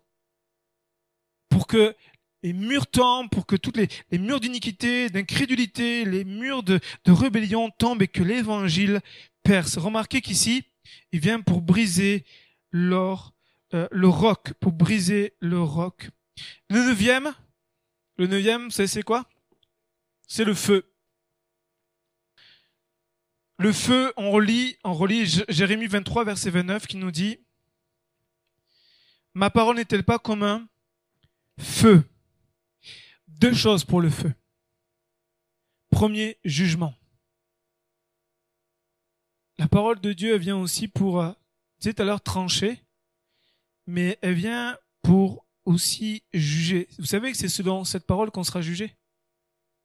C'est selon cette parole que les hommes seront jugés. Lorsque on prêche l'évangile, les gens entendent et selon ce qu'ils ont entendu, ils vont être jugés sur la réponse qu'ils vont donner. Ceux qui vont dire non à Jésus vont être jugés. Ceux qui vont dire oui à Jésus vont aussi être jugés différemment. Lorsque on, rendra compte de nos œuvres, la Bible nous dit que nos œuvres passeront au feu pour voir si nos œuvres c'est de la paille ou c'est vraiment quelque chose de solide. Est-ce que ce qu'on a fait c'est avec une bonne motivation ou est-ce que ce qu'on a fait c'est vraiment pour la gloire de ce monde? Dieu va nous va, va juger nos œuvres, va pas juger nos vies, parce qu'on sera avec Jésus, mais le tribunal de Christ c'est le moment où en fait nos œuvres vont être jugées. Dieu va dire voici j'ai mis des choses en toi qu'est-ce que tu en as fait? Mais c'est aussi le feu, quelque chose qui est bon dans le sens, le feu de l'esprit. Pas, je l'ai pas noté ici, mais il y a le passage de souvenez-vous des disciples d'Emmaüs qui descendent de Jérusalem. Jésus vient. De quoi vous entretenez-vous? N'es-tu pas au courant du prophète Jésus? Et puis ils les écoutent. Et puis Jésus va dire, la Bible nous dit, commençant par les prophètes, Jésus leur parle de tout ce qui le concernait dans l'Ancien Testament. Jésus les quitte. Qu'est-ce que disent les disciples? N'y avait-il pas un feu qui brûlait au-dedans de nous quand il nous parlait des Écritures? La parole de Dieu vient aussi produire un feu, un feu en nous qui va nous amener à être passionnés pour les choses de Dieu. Amen. Et je termine. Je termine avec le dixième, qui n'est pas forcément un symbole, mais que j'ai voulu noter. C'est que la parole de Dieu, tu peux nous l'afficher, est une personne. Quand je dis que c'est pas un symbole, c'est là que je dis c'est pas un symbole, c'est une personne. La personne de Jésus. Jean chapitre 1 verset 14. La parole a été faite chair, elle a habité parmi nous, pleine de grâce et de vérité, et nous avons contemplé sa gloire, une gloire comme la gloire du Fils unique venu du Père. Et Jésus a accompli tous les symboles de la Bible. Jésus a manifesté chaque symbole de la Bible qui est écrit dans la Bible. Pourquoi? Parce qu'il est la parole faite chair. Jésus est lui-même la parole de Dieu. Il est la parole faite chair. On reprend? Jésus nourrit spirituellement. Il est le pain de vie. Jean chapitre 6 va dire, nourrissez-vous de moi, je suis le pain de vie. Jésus est une semence de vie par sa mort et sa résurrection. Il va dire, si le grain de blé tombe en terre et ne meurt, il peut pas produire de fruits. Donc il est la semence de vie. Jésus est l'eau qui purifie. La nourriture, nourriture, la semence de vie, la parole est l'eau qui purifie. Jésus lorsqu'il est mort à la croix, ils ont percé son côté, qu'est-ce qui est sorti de son côté? De l'eau et du sang. Jésus est l'eau qui désaltère. La parole, on l'a vu, elle éclaire nos vies. Il est décrit lui-même comme Jésus étant la lumière du monde. Je suis la lumière du monde. Vous êtes la lumière du monde. Brillez parce que je suis en vous et je prie. Jésus, la lumière du monde.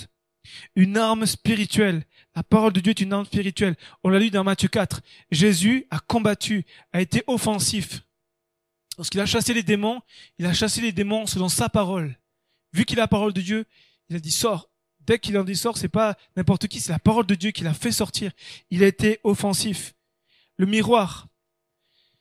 Jésus, à plusieurs reprises, a montré le miroir. Poum, poum, poum, poum, poum.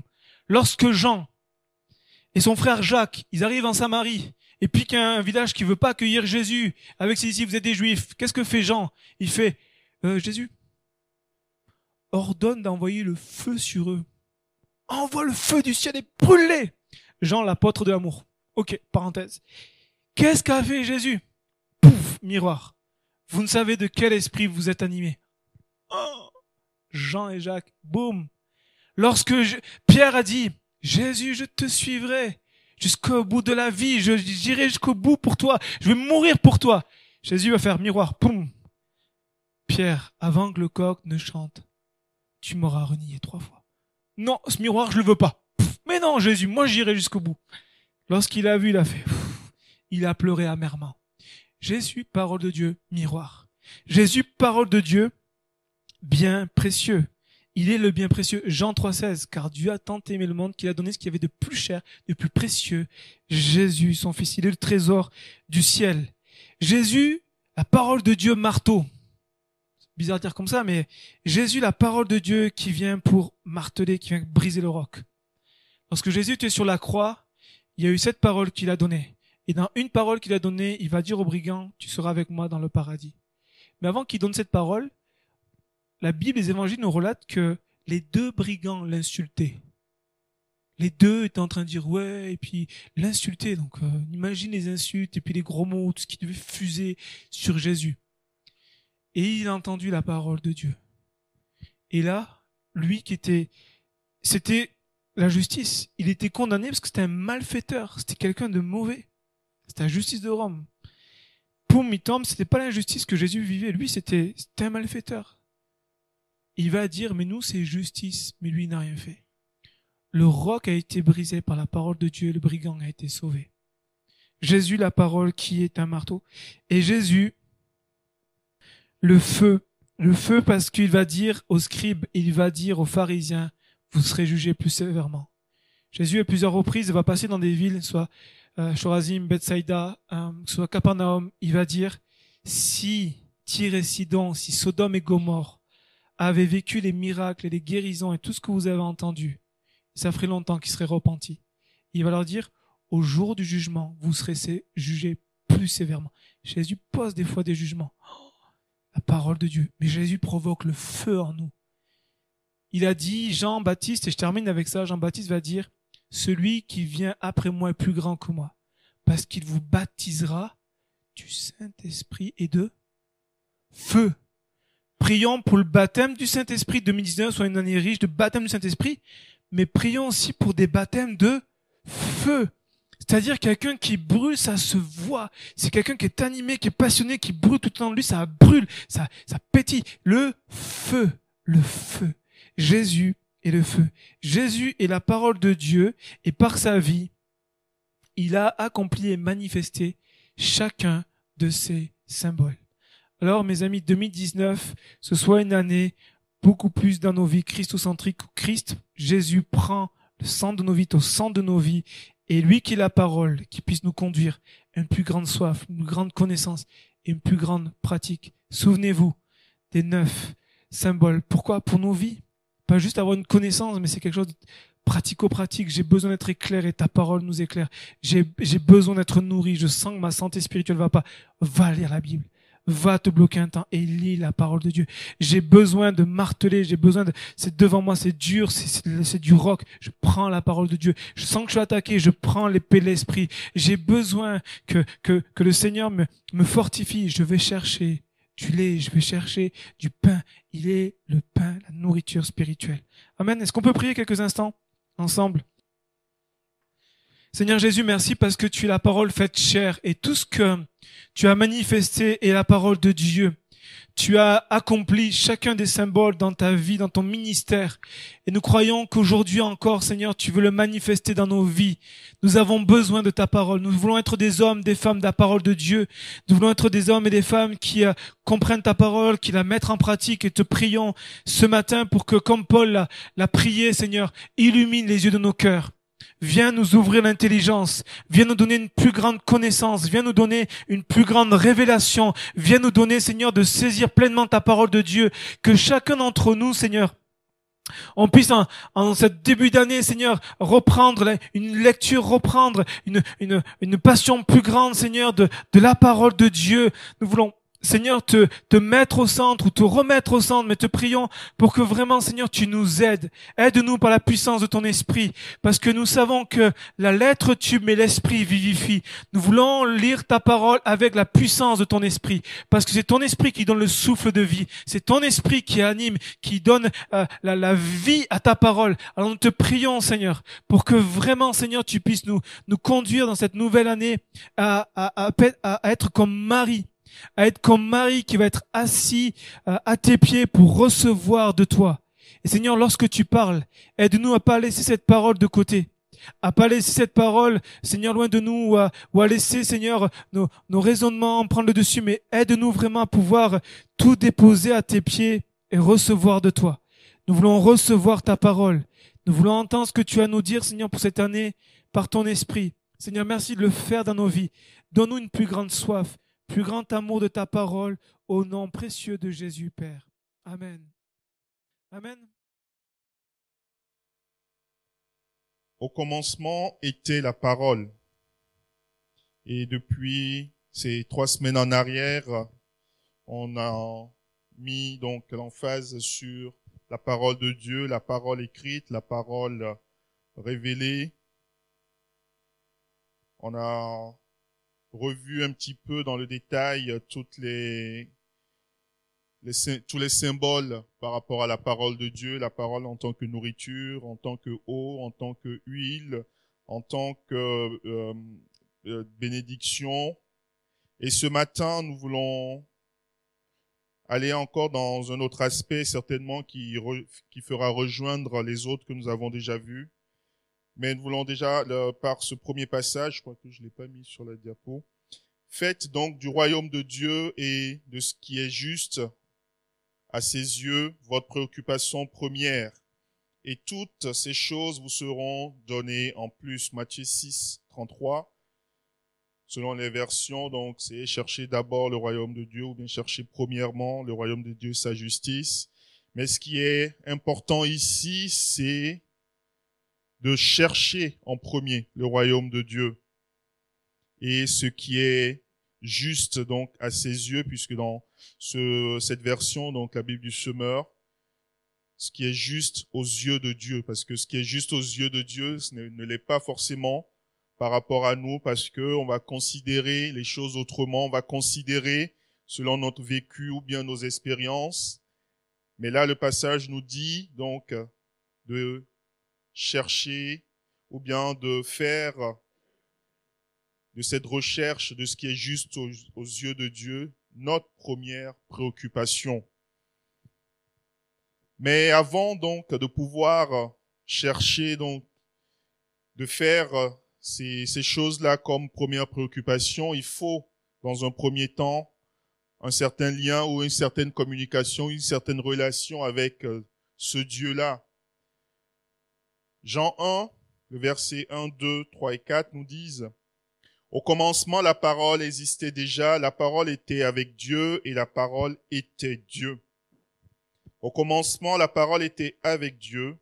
Par elle, Dieu a fait toutes choses il n'a rien fait sans elle. En elle, il y a la vie, et la vie est la lumière des êtres humains. Les versets 12, 13 et 14, certains pourtant l'ont accueilli, ils ont cru en lui. À tous ceux-là, il a accordé le privilège de devenir enfants de Dieu. Pour pouvoir bénéficier de cette action, pour pouvoir bénéficier de cette œuvre de la parole de Dieu qui apporte la vie, de la parole de Dieu qui apporte la lumière. Dans un premier temps, il faut qu'on puisse avoir cette relation, qu'on puisse d'abord l'accepter, cette lumière-là, pour qu'elle puisse agir dans notre vie. Ce n'est pas une naissance naturelle, ni sous l'impulsion d'un désir, ou encore par la volonté d'un homme qu'ils le sont devenus, c'est-à-dire qu'ils sont devenus enfants de Dieu, mais c'est de Dieu qu'ils sont nés. Ça veut dire que se vouloir et ou se faire d'aller vers Dieu, de se tourner vers Dieu, de se donner au Seigneur, c'est l'Esprit de Dieu qui l'impulse en nous. On va pouvoir annoncer la parole aux gens, on va pouvoir partager, on va pouvoir peut-être même faire tourner en boucle des messages aux gens pour qu'en disant oui, c'est sûr que en le répétant, ça va finir par rentrer. Mais si l'Esprit de Dieu n'accompagne pas, si l'Esprit de Dieu ne vient pas semer toutes ces forces-là, n'aboutira à rien. C'est pour ça que le passage, le verset, le 13 nous dit que c'est de Dieu qu'ils sont nés. Celui qui est la parole est devenu homme et il a vécu parmi nous.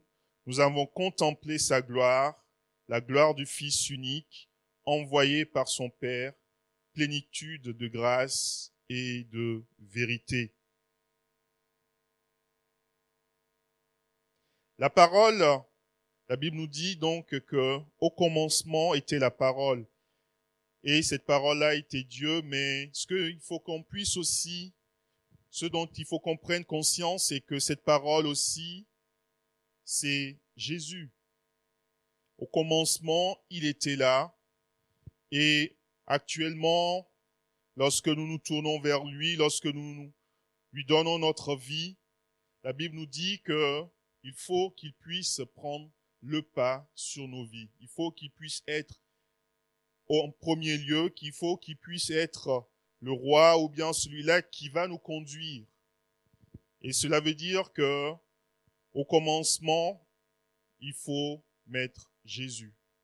La parole de Dieu, cela ne sert pas, ne cela ne sert à rien de lire simplement la Bible ou bien même de mémoriser, de mémoriser des versets si ce Jésus-là, il n'est pas le premier dans notre vie. Parce que on aura beau appris euh, ces versets, l'action que cette parole qui normalement doit être vivante doit faire en nous, elle ne la fera pas puisque celui-là qui est l'essence même de cette parole, on ne fait aucun cas de lui, on ne fait que lire ça devient donc, cette parole-là devient pour nous plutôt une lettre morte, comme le dirait Paul, parce que la vie qui devait l'accompagner, nous ne lui donnons pas cette place-là, cette place première. En effet, c'est avec le cœur que l'on croit et parvient à la justice. Et c'est avec la bouche que l'on, que l'on affirme une conviction et parvient au salut, comme le dit l'Écriture.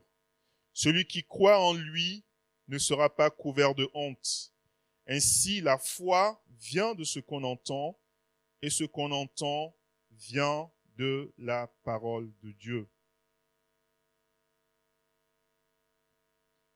Cette foi-là qui nous anime, cette foi-là qui nous transporte, cette foi-là qui nous amène à pouvoir prier et à dire que par la foi, notre sœur est guérie de ses douleurs, cette foi-là par laquelle nous pouvons ce, euh, ce matin prier en disant que nous avons la ferme conviction que ces sujets de prière que nous avons élevés vers lui, il a agi.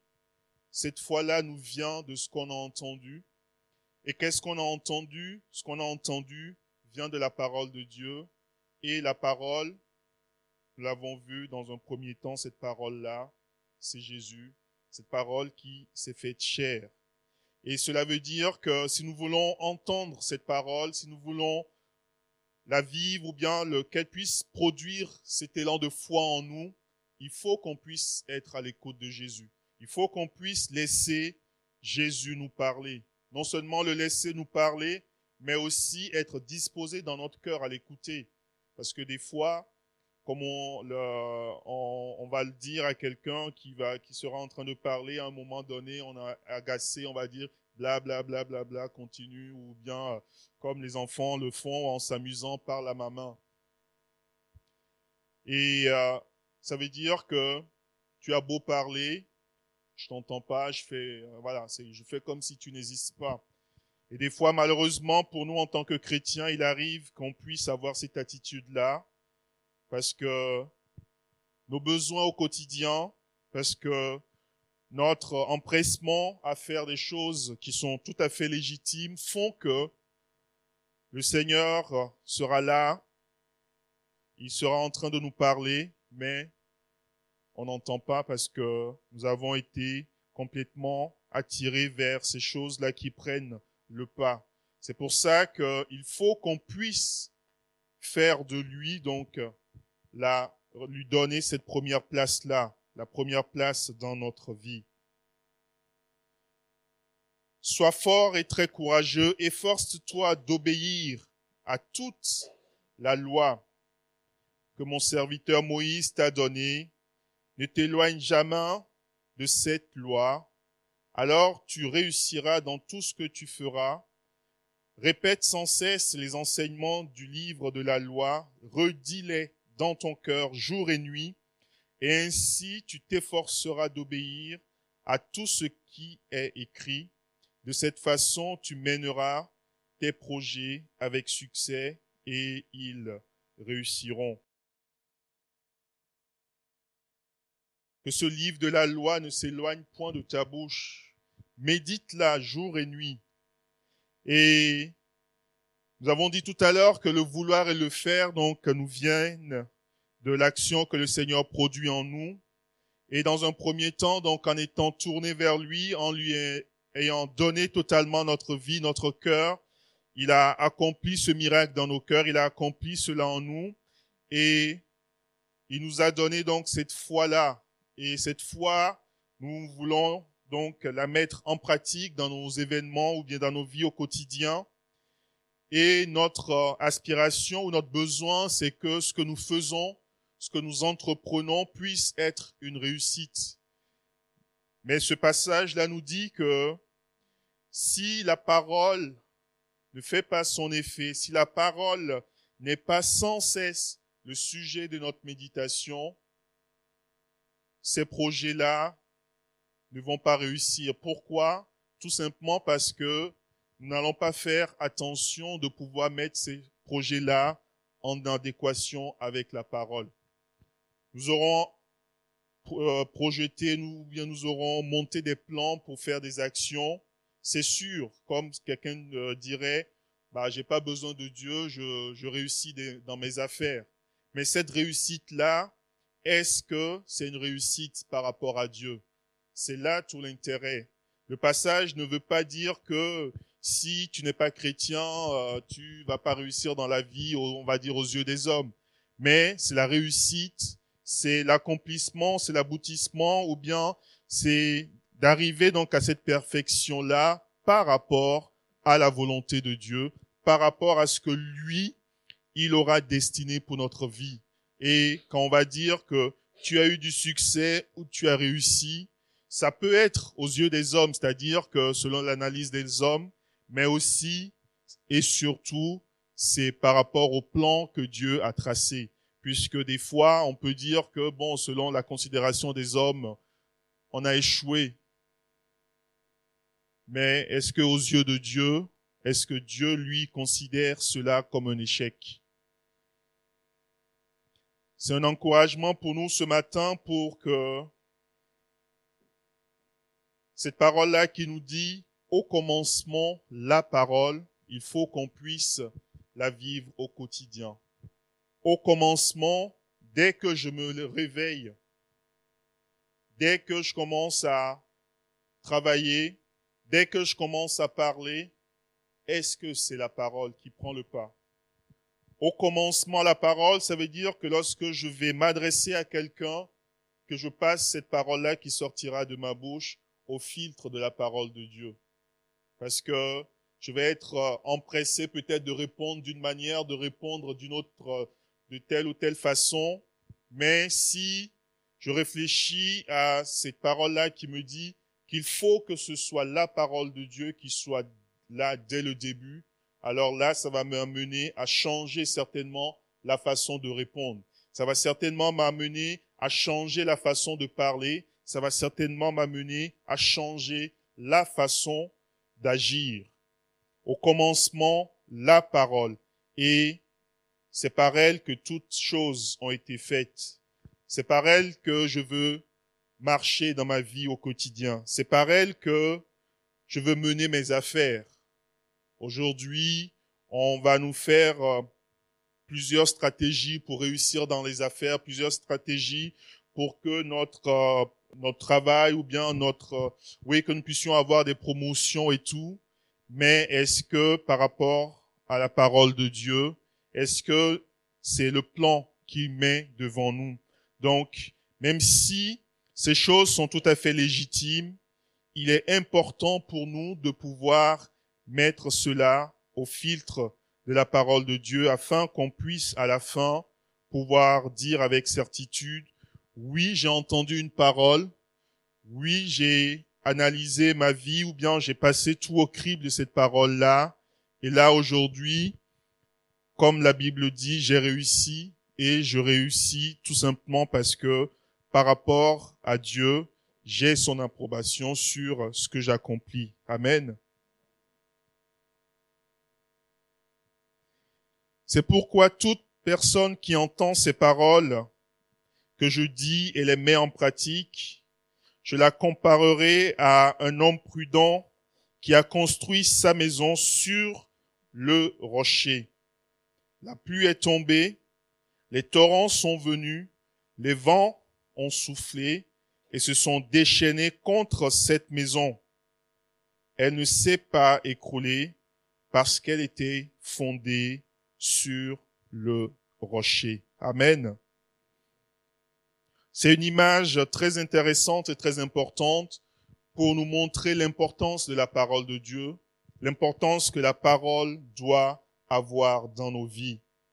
Si nous voulons que rester ferme sur notre appui, même par rapport à notre vie au quotidien, pour qu'on puisse, ou que les gens autour de nous puissent rendre ce témoignage en disant, mais on a l'impression que toi, tu es euh, inébranlable, que rien ne peut te terrasser. Effectivement, c'est une vision qu'ils ont de la chose, mais sans en connaître forcément la profondeur. Lorsque nous voyons par exemple un beau bâtiment qui fait peut-être 10, 15 ou 20 étages, on voit pas forcément les fondations. On voit pas forcément combien de mètres ont été creusés. On voit pas forcément la taille du béton qui a été coulé ou bien quel gravier, quel armement ont été mis en place pour que ce bâtiment de 20, 30 ou 50 étages puisse tenir. Mais là, l'importance pour nous ou pour euh, cet architecte qui commence à construire, c'est de pouvoir être sûr que ce projet, quelle que soit son ampleur, puisse tenir parce que les bases sont solides. Et aujourd'hui, si nous voulons mener une vie qui soit non seulement plaisante pour les personnes qui sont autour, qui les, attirent, mais surtout une vie qui soit conforme à ce que la parole de Dieu nous enseigne. Il faut que nous puissions baser cette vie-là sur la parole de Dieu. Quand, lorsque la parole nous dit que celui qui est debout prenne garde de tomber, c'est aussi de pouvoir faire attention à tout ce qui est autour, à tous ces vents, à tous ces pluies, à toutes ces difficultés qui viennent et que de temps en temps, on va peut-être s'enorgueillir en disant oui, voilà, moi j'ai eu telle épreuve ou bien j'ai traversé telle situation, je suis encore debout. Mais c'est qu'à un moment donné, on a oublié que c'est par le Seigneur que nous tenons. C'est par sa force que nous tenons et c'est par son esprit que nous restons debout dans ces épreuves-là. Et si nous voulons les traverser et être victorieux, si nous voulons mener cette vie de victoire, il faut que nous puissions faire de la parole ce rocher sur lequel nous bâtissons tout. Autrement, ça va tenir quelque temps, mais parce que la base, elle n'est pas solide, la base, selon Dieu, n'est pas solide. Lorsque les difficultés vont arriver, très rapidement, on va sentir le bâtiment vaciller et là, on va commencer à crier. Il ne faut pas qu'on puisse faire de l'éternel ou de Jésus ou du Saint-Esprit selon le moment où on va prier un sapeur-pompier. Vous savez ce qu'ils font, les sapeurs-pompiers? Ils font quoi? Ils éteignent le feu. Donc quand il n'y a pas de feu, ou bien quand il n'y a pas de victime à sauver ou euh, le problème d'intoxication. Donc dans leur intervention, il y a toujours un appel et ils interviennent.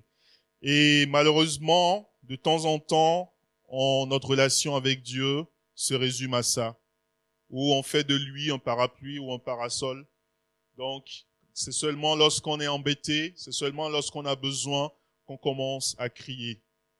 Mais cette thématique-là nous ramène à l'idée que constamment, il faut que le Christ, constamment, il faut que la parole, constamment, il faut que nous recherchions la volonté de Dieu. Il faut que nous puissions faire de son royaume notre première préoccupation. Que ce ne soit pas simplement lorsque nous avons besoin que nous crions à lui, mais même lorsque tout va bien, il faut qu'on puisse continuer à avoir cette relation d'intimité avec le Seigneur. Et c'est surtout en ces moments-là, du coup, qu'on est renforcé à pouvoir dire, ah, il se révèle, je le connais, et lorsque il va y avoir les difficultés, il y aura, je dirais, un peu plus de facilité tout simplement à nous tourner vers celui-là qui, tous les jours, a marché avec nous puisque il avait, il a dit dans sa parole qu'il est Emmanuel, Dieu avec nous. Il n'a pas dit Emmanuel, Dieu avec vous de temps en temps. C'est tous les jours. Alors pourquoi est-ce que nous, nous attendons simplement l'heure des besoins, l'heure de la maladie, l'heure des difficultés pour pouvoir crier à lui? Il est là, il marche avec nous. La première des choses, effectivement, c'est de prendre conscience de cette présence-là.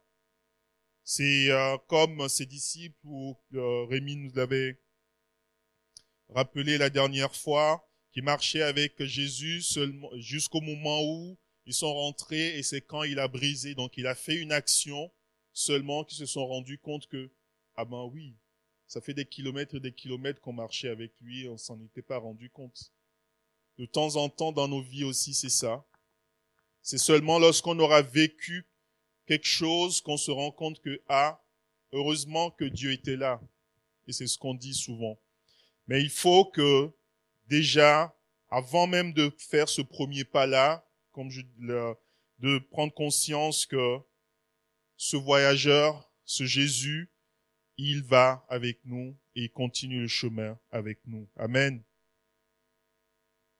Restez attachés à moi comme moi je reste attaché à vous. Une branche ne peut pas donner de fruits toute seule. Elle doit rester sur la vigne. De la même façon, vous ne pouvez pas donner de fruits si vous ne restez pas attaché à moi. Je suis la vigne, vous êtes les branches. Si quelqu'un reste attaché à moi comme je suis attaché à lui, il donne beaucoup de fruits. En effet, sans moi, vous ne pouvez rien faire. Sans lui, c'est sûr, il va avoir des choses, comme j'ai dit tout à l'heure, qui vont être accomplies, qui vont être faites. Mais ce qu'il faut que nous puissions comprendre par ce passage-là, c'est sans moi, vous ne pouvez rien faire qui soit agréable au Père. C'est-à-dire que pour pouvoir être selon la volonté de Dieu, pour pouvoir être selon le plan de Dieu, il faut qu'on puisse faire les choses avec l'Esprit de Dieu. Il faut qu'on puisse faire les choses avec le Seigneur. Il faut qu'on puisse faire les choses en restant attaché à la parole. Rester attaché à moi. C'est une injonction de la part du Seigneur. Lui, il est là, il nous invite à méditer sa parole jour et nuit, il nous invite à faire donc du royaume des dieux et sa justice notre première préoccupation. Et ce n'est pas seulement au moment où la branche veut porter du fruit qui se dit ah tiens c'est important il faut que je m'attache au cep pour pouvoir bénéficier de la sève non. Même quand il n'y a pas encore le fruit il reste attaché parce que il y a les éléments nutritifs qui viennent qui lui permettent de commencer à être un peu plus solide un peu plus rigide de commencer à pousser donc des fleurs ou des graines selon le, le type d'arbre et vient après le fruit en chaque saison. Et aujourd'hui, si nous voulons avoir une vie qui soit fructueuse par rapport à Dieu, il faut que dès le début, qu'on reste attaché. Parce que ce n'est pas simplement au moment où il va y avoir les vents qu'on va chercher à, être attaché. Ça risque des fois d'être difficile parce que nous aurions été déjà emportés. Parce que le temps de ramper, de dire ah il faut que je trouve la tâche pour m'accrocher, ça va être difficile et on peut être vraiment rapidement malmené. Mais dès le début, il faut qu'on puisse rester attaché à la parole, rester attaché, rester fermement soudé au Seigneur.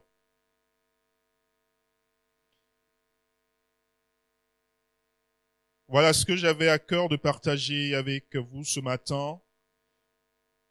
Mais qu'on puisse réfléchir donc à toutes ces semaines, à tous ces passages qu'on a lus, à toutes ces choses qu'on a partagées, et de garder ces quatre ou bien ces trois versets-là en tête constamment. Au commencement était la parole. Est-ce que quand je commence ma journée, est-ce que la parole a son importance? Est-ce que ma relation avec Dieu a son importance? La foi que j'ai, que je proclame, me vient de cette parole-là que j'entends.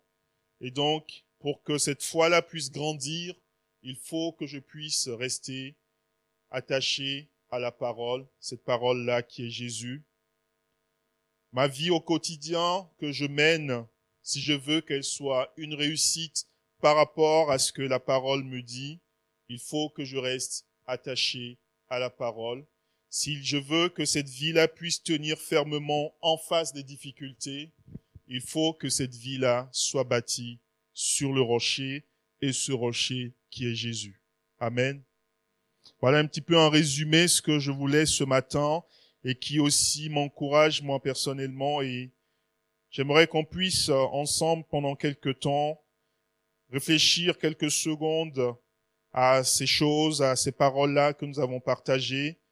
Et s'il y a des engagements à prendre devant le Seigneur, qu'on puisse le prendre dans le secret de notre cœur, mais qu'on puisse répondre à la voix du Seigneur, à ce qu'il nous dit ce matin, à ce qu'il te dit dans ton cœur ce matin. Amen. Alléluia, Seigneur Jésus.